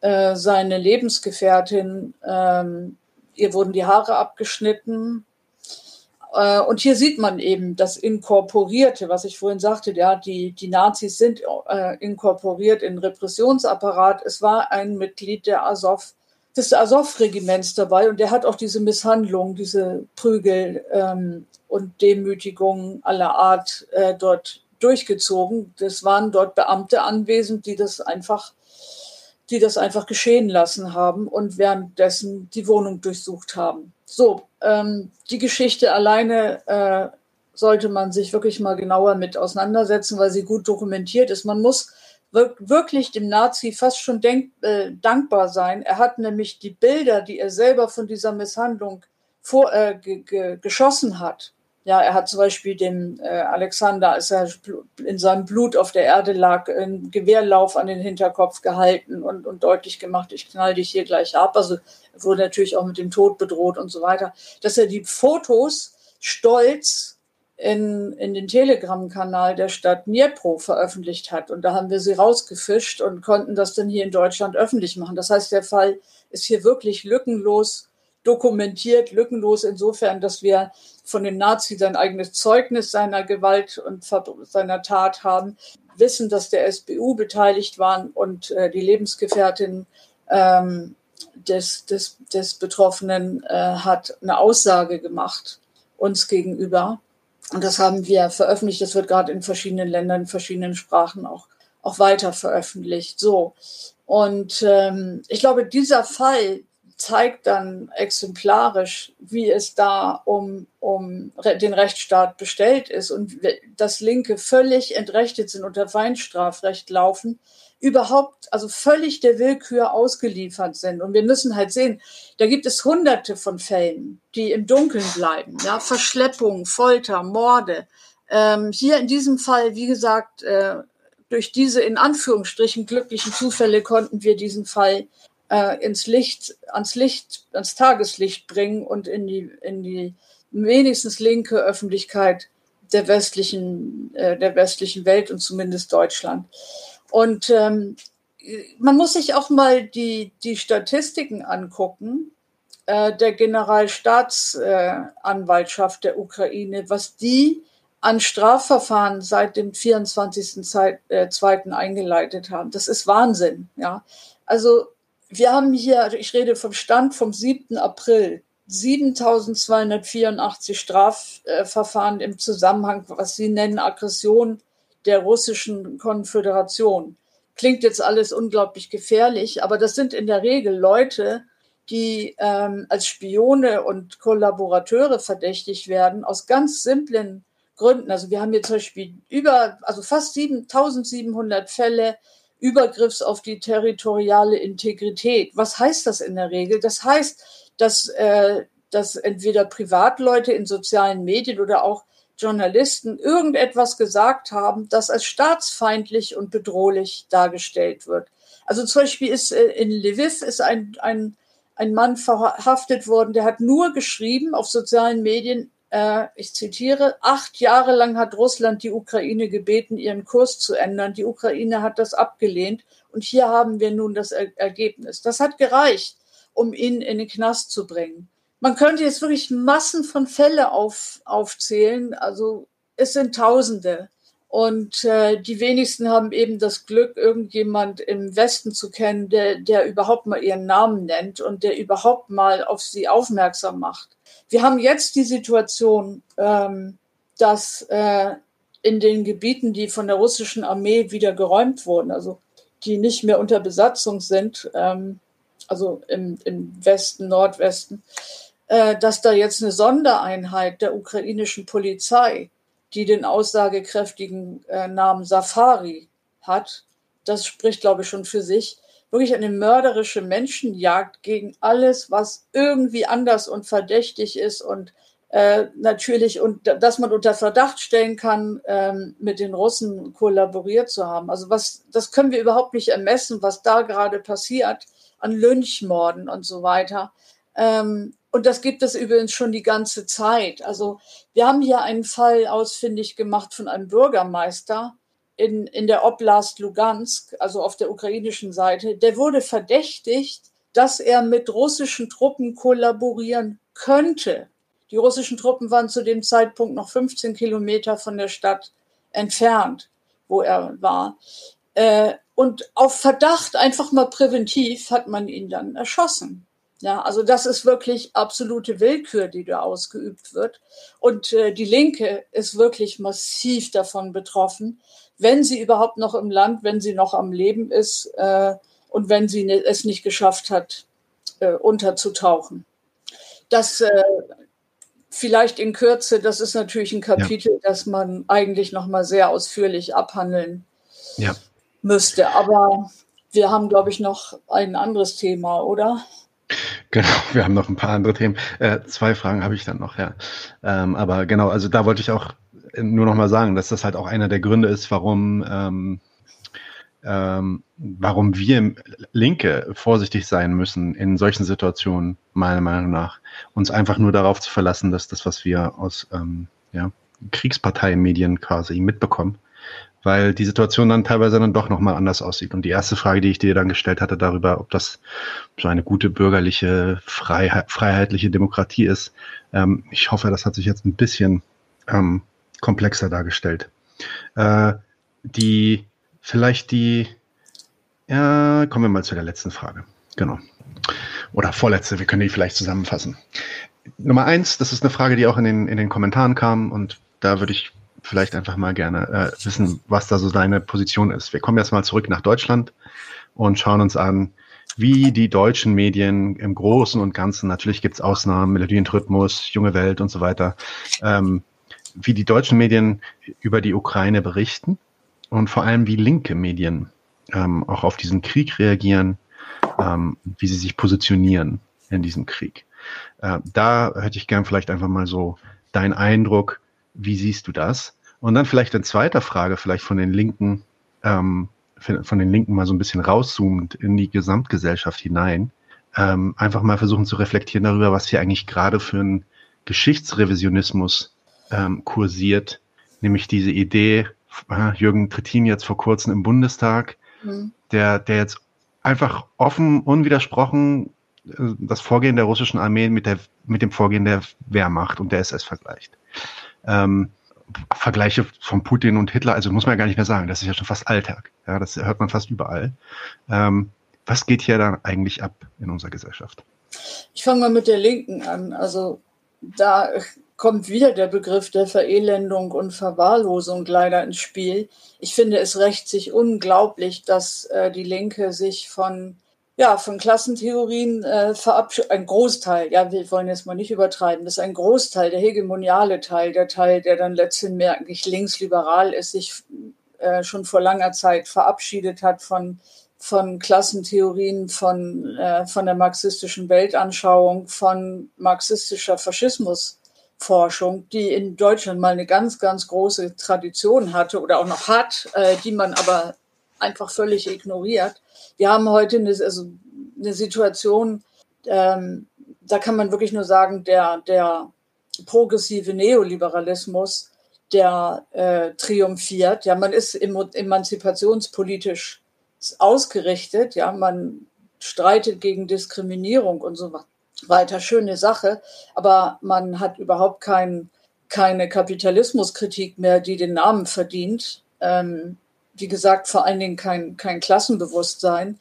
Und das führt dann dazu, dass man tatsächlich in so einer Situation, ja, wo Deutschland eben Kriegspartei ist, wenn auch nicht militärisch, aber auf jeden Fall wirtschaftlich, medial, propagandistisch, dass man eben die Hand an die Hosennaht legt und dass man tatsächlich Kriegskorporatismus oder Krisenkorporatismus betreibt, dass man sich also sozusagen, ähm, ja, dass man sich anpasst äh, der Lage, dass man plötzlich sich in das volksgemeinschaftliche Wir, dass man sich da irgendwie auch offenbar wiederfindet, dass man plötzlich äh, lieber Deutscher ist als Sozialist und so weiter und so weiter. Also der westliche und Weltpatriotismus, NATO-Patriotismus, der ist äh, besonders stark. Also wenn man sich mal anguckt, dass sich Linke jetzt an diesen sogenannten alternativen Ostermärschen beteiligen, ja, sich mit, mit ukrainischen Nationalisten für No-Fly-Zones, Waffenlieferungen und so weiter engagiert,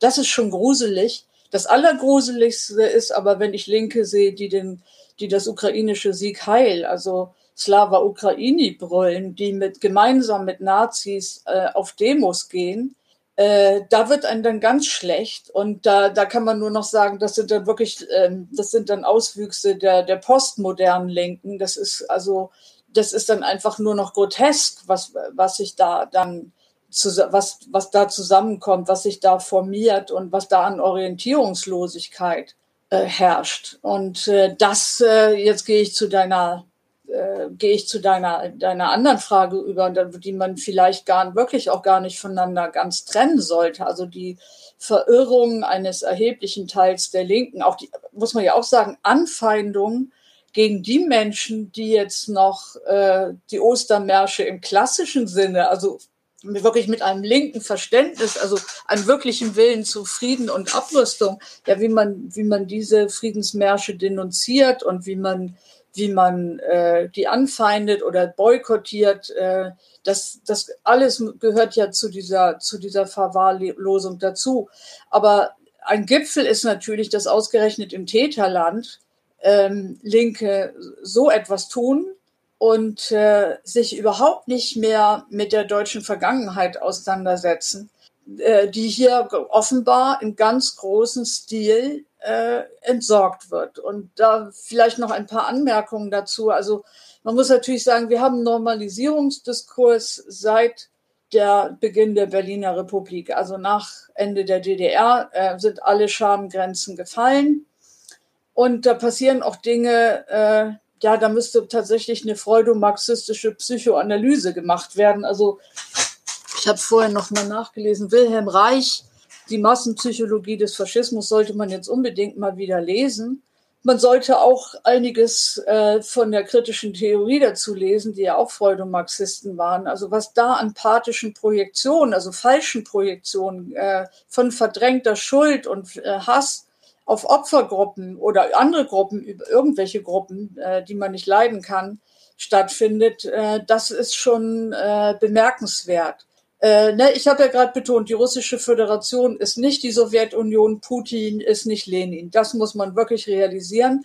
Aber wir müssen auch realisieren, dass äh, die russische Bevölkerung die wir jetzt, äh, die jetzt derartig äh, dämonisiert wird und äh, ja teilweise auch entmenschlicht wird, dass das die Kinder, Enkel und Großenkel der 27 Millionen Russen sind, die damals äh, durch den deutschen Vernichtungskrieg ums Leben äh, gekommen waren.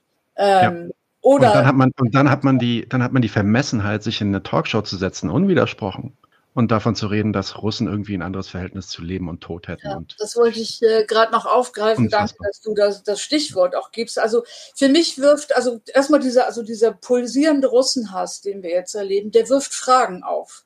Ähm, ich reiß, kann sie natürlich nur anreißen. Also es, äh, für mich wirft das die Frage auf, ähm, was passiert da eigentlich an an Schuldzuweisung. Also es gibt ja den von einem Psychoanalytiker übrigens den Spruch, die Deutschen haben den Juden Auschwitz nicht verziehen. Ja, sie wollen sich nicht mit, mit, mit ihren Verbrechen auseinandersetzen und hassen die Juden, weil sie sie an die Verbrechen erinnern. Ich glaube, dass dieser Satz einer der wichtigsten Sätze ist, die äh, gesagt wurden zur deutschen Vergangenheitsaufarbeitung oder Nichtaufarbeitung. Aber ich finde, jetzt ist es Zeit für die Frage, kann es vielleicht auch sein, dass viele Deutsche den Russen Leningrad nicht verziehen haben? Also wir, ich meine die große Blockade 1941 bis 1944, ein schweres Kriegsverbrechen der deutschen Wehrmacht, das äh, das russische Kollektiv mit 1,1 Millionen Toten bezahlt hat. Diese Frage müssen wir uns wirklich hier mal stellen. Und, und ich gehe noch einen Schritt weiter. Ich würde sagen, vielleicht gibt es auch einige Deutsche, die haben den Russen Stalingrad nicht verziehen. Die sind also Revanchisten. Ja, also wenn ich jetzt also die Leidenschaft sehe, mit der Bundeswehrgeneräle bevorzugt in Springer-Medien, also da geifernd über Ostfront reden, also sich da als Militärberater äh, fast um Kopf und Kragen reden, äh, dann mit so Sprüchen wie der Russe muss diszipliniert werden. Also das sind alles wirklich absolut schaurige ähm, äh, ja, Entgleisungen, die man da sehen kann. Die Schändung von Denkmälern, von Gefallenen, so. Also das, äh, das sind ja alles, äh, alles Dinge, die, die zumindest äh, darauf hinweisen, dass die Frage, die ich hier in den Raum werfe, so provozierend sie vielleicht auch sein mag, ähm, vielleicht gar nicht so unberechtigt ist. Ja, vielleicht gibt es so ein paar Deutsche, die wollen jetzt äh, blutige Rache für Stalingrad und das muss dann ihre, ihr neues Liebes- und Identifikationsmodell, nämlich die Wehrmacht 2.0, der Ukraine für sie erledigen. So wirkt das manchmal. Und wenn ich mir anschaue, ja, also man sollte mal gucken, die Marschroute der sechsten Armee, die dann äh, in Stalingrad ähm, zerschlagen wurde. Ja, äh, dann, wenn man sich die Marschroute anguckt, dann fällt man einem auf, oh, die ging ja durch die Ukraine. Und da frage ich mich, ähm, vielleicht ist es äh, auf der kollektivpsychologischen Ebene eben verbunden mit der aggressiven NATO-Propaganda und so weiter und dem Bedürfnis, die deutsche Vergangenheit loszuwerden. Vielleicht so eine Art, ist die Ukraine gerade so eine Art Endlager für die deutsche Vergangenheit ja, äh, weil seit Beginn der Berliner Republik kann man nicht mehr von Aufarbeitung deutscher Vergangenheit reden, sondern von Entsorgung. Und das sind alles Fragen, die sich da stellen. Ich glaube, dass äh, die, die Grünen, die Partei, da eine ziemliche Schlüsselrolle spielt bei der Vergangenheitsentsorgung. Äh, weil ich fand das auch interessant, mit welcher großen Emphase die Außenministerin Baerbock bei ihrem äh, Kiew-Besuch, es war also noch vor Beginn der Kriegseskalation, äh, mit welcher Hingabe sie von Menschheitsverbrechen gesprochen hat, die sie dann äh, der Sowjetunion zuordnete mit dem sogenannten Holodomor, die große Hungerkrise Anfang der 30er Jahre, die sehr gerne und sehr falsch mit dem Holocaust gleichgesetzt wird. Eine einzige Katastrophe, ja, so etwas gleichzusetzen. Darauf können wir jetzt natürlich nicht eingehen. Warum eigentlich nicht? Es wäre auch äh, ein Exkurs mal wert. Aber ich will damit, äh, geht noch einen Schritt weiter und sage, ich finde, dass die Ukraine auch ein Indiz dafür ist, dass die Re-Education in, in Westdeutschland zumindest gescheitert ist. Also ich glaube, wir erleben hier gerade, wenn wir nicht ganz gewaltig auch äh, befeuert aus diesen aus dieser Krise in der Ukraine. Du hast eben schon die, die Azov-Fahnen bei Kaufland genannt. Ich habe neulich mal ähm, neugierig wie ich bin, eine Shoppingtour im Internet äh, gemacht. Es ist atemberaubend, was ich da an Azov-Fanartikeln äh, gefunden habe, bei unglaublich vielen Anbietern, in allen Varianten, ob es T-Shirts sind, Kaffeebecher, alles. Ich hatte vor ein paar Jahren schon mal darüber geschrieben. Äh, vor allen Dingen US-amerikanische äh, Mail-Order tun sich da besonders hervor. Aber äh, wie unbefangen hier Leute Slava Ukraini brüllen, ja, das äh, ist auch wirklich äh, delikat. Und du hast es eben angesprochen, also ja, diese Rekonstruktion des bolschewistischen Untermenschen. Ja, äh, bei den Nazis wird es offen ausgesprochen, also deutsche Neonazis in Telegram-Kanälen. Ich bin da jeden Tag unterwegs. Bolschewikenschweine sind äh, fast noch äh, Komplimente.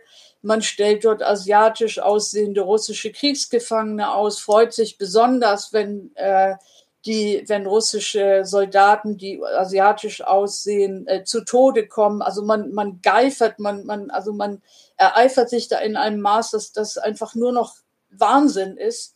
Äh, und dann passt, muss man aber sagen, die bürgerliche Rechte, ja, die FAZ redet von Antimenschentum. Das klingt so ein bisschen so, ah, Untermensch wollen wir nicht sagen, aber Antimensch klingt doch irgendwie ganz gut und ich glaube, dass knüpft an wirklich eine sehr dunkle Vergangenheit an. Und was du eben gerade auch gesagt hast, also diese Entgleisung von dieser Politikwissenschaftlerin bei Markus Lanz, übrigens von Markus Lanz unwidersprochen, ja.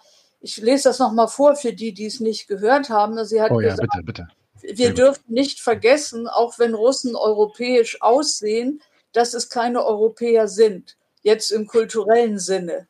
Die einen die, ein, äh, die einen anderen Bezug zu Gewalt haben, die einen anderen Bezug zu Tod haben. Also das ist die Umschreibung von Untermensch, nur noch äh, kulturell aufgemotzt.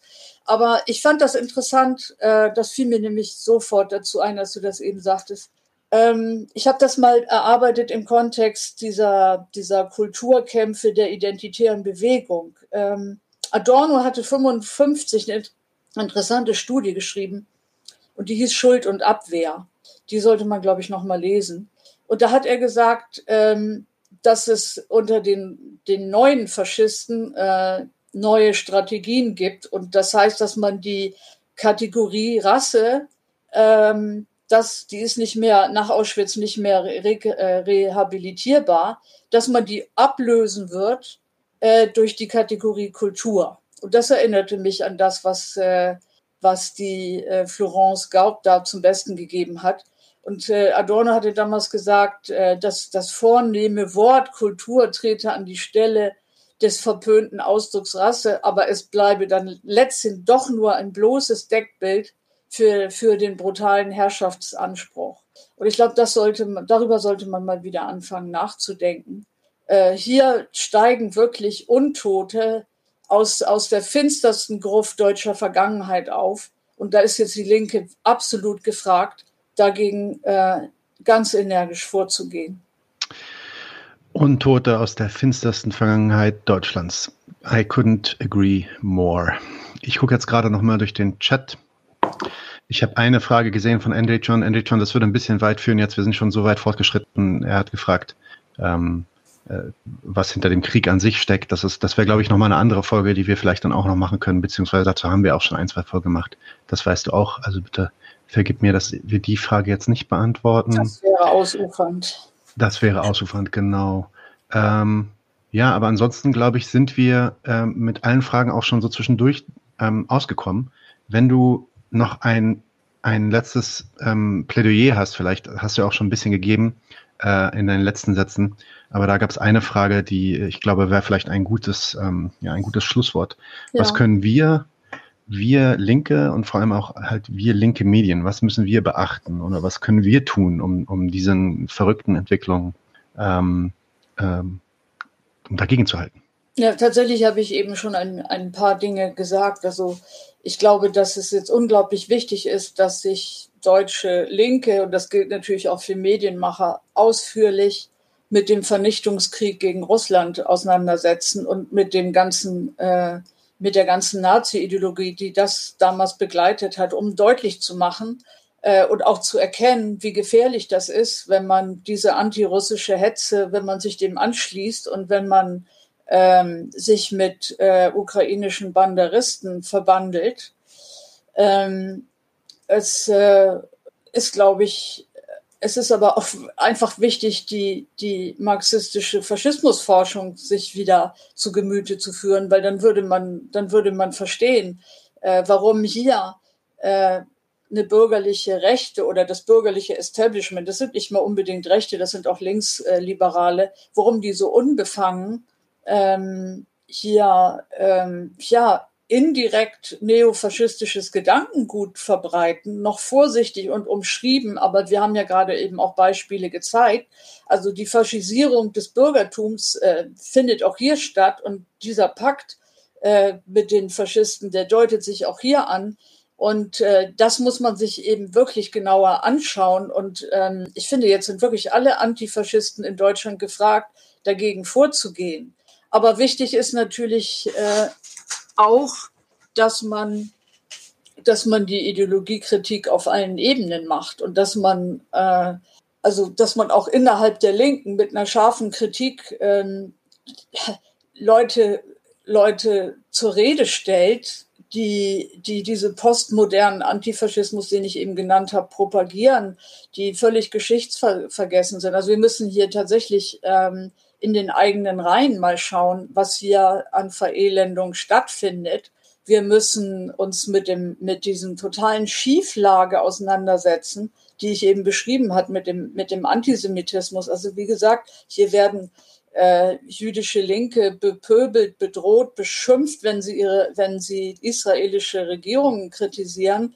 Äh, Esther Bejarano ist, ist als äh, Verräterin angegriffen worden und als Antisemitin bepöbelt worden von Antideutschen. Wir haben das in unserem Film ja dokumentiert. Ja, und auf der anderen Seite hat man überhaupt gar kein Problem, dann irgendwelche Neonazis anzuhypen, also Azov-T-Shirts zu tragen oder eben Slava Ukraine zu rufen und also sich mit, Anti, mit militanten Antisemiten zum Teil gemein zu machen. Das sind Widersprüche, die, an der müsste die Linke zerreißen. Ja, wenn sie, wenn sie die jetzt nicht austrägt, dann wird das, äh, wird das, glaube ich, ganz, ganz bittere Folgen haben.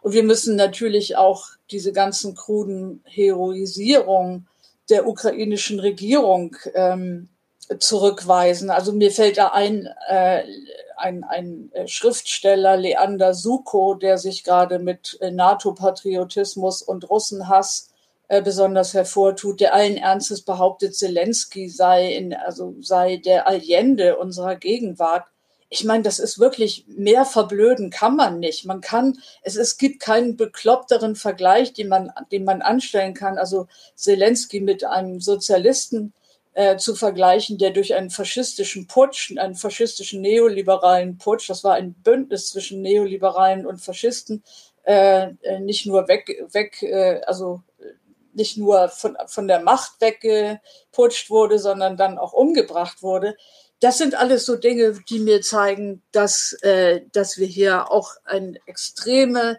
Verbreitung von Irrationalismus haben. Und ähm, für die Journalisten unter uns kann ich nur sagen, es ist im, gerade angesichts solcher, so, solch einer äh, Raserei und solch eines Wahnsinns besonders wichtig, den wirklich zuverlässigen Verbündeten der uns immer erhalten bleibt, wieder aufzurufen und mit dem gemeinsam zu kämpfen. Und das ist die Realität. Ja, hört, hört, hört, hört. Und ich glaube auch, ähm, auch an dich, Susanne, passt auf euch auf, weil das Klima wird nicht, ähm, nicht weniger dramatisch werden in den nächsten Wochen und Monaten, denke ich. Ähm, insofern auch wirklich nochmal vielen, vielen Dank für dieses tolle Gespräch. Äh, wir haben wirklich extrem viele Punkte abgeklappert, die ich auch die ich auch so wirklich noch nicht äh, gehört habe in anderen Sendungen zu dem Thema. Ähm, und ich denke, das war ein extrem wichtiger Beitrag. Und ähm, ich hoffe, dich bald wieder bei uns begrüßen zu dürfen. Vielleicht äh, hoffentlich unter ein bisschen erfreulicheren Umständen, aber das sind sie ja dann selten. Ja, ähm, ich möchte mich auch nochmal sehr herzlich bedanken, dass es hier mal die Möglichkeit gab, über das äh, Thema Ukraine unhysterisch, äh, rational zu sprechen und äh, solidarisch unter Linken es zu diskutieren. Diese paar die Facts äh, und die Überlegungen zum Faschismus in der Ukraine, die ich eben geäußert habe, die sollen übrigens demnächst noch mal in einem Artikel zusammengefasst erscheinen, äh, der, der wahrscheinlich im Hintergrundmagazin, äh, das, äh, das jetzt noch wieder eine Online-Ausgabe hat, ähm, äh, veröffentlicht wird. Also nochmal vielen herzlichen Dank und dann wünsche ich eine angenehme Nacht. Ja, äh, wir haben auch nochmal zu danken und wie gesagt, bis bald hoffentlich. Vielen Dank an alle Leute in dem Chat. Es waren wirklich viele ja. dabei, rege Beteiligung. Ähm, und äh, wir sehen uns äh, bald. Habt einen schönen Abend und eine schöne Woche. Bis bald. Leute, wir brauchen eure Hilfe. Wenn euch dieses Video gefallen hat, klickt auf Like, abonniert den Kanal und vergesst nicht das Glöckchen zu drücken, damit ihr benachrichtigt werdet, wenn wir neuen Content droppen. Außerdem solltet ihr uns überall folgen, wo wir verfügbar sind. Das ist Facebook, Instagram, Twitter und Twitch. Und wenn wir irgendwelche Ankündigungen machen oder Posts, dann shared, was das Zeug hält. Gebt uns all eure Liebe. Wir haben mittlerweile ziemlich signifikante Kosten. Wenn ihr es euch irgendwie leisten könnt, unterstützt uns doch auf Patreon. Dann kommt ihr auch in den Genuss verschiedener Vorteile, wie zum Beispiel Zugang zu unserer Discord-Community oder Zugang zu den ultrageheimen Patreon-Episoden, die wir dort posten. Außerdem könnt ihr uns natürlich auch über PayPal Spenden zukommen lassen. Außerdem haben wir mittlerweile einen eigenen Online-Shop. Das heißt, wenn ihr euch immer noch fragt, was ihr euren Lieben zu Weihnachten, Ostern oder sonst wie schenken könnt, geht dorthin und kauft duftes Merch. Alle Links dazu hier in der Beschreibung oder auch auf unserer Webseite 99 zu 1.de. Vielen Dank fürs Dabeisein, danke für die Unterstützung und wir sehen uns in diesem Theater.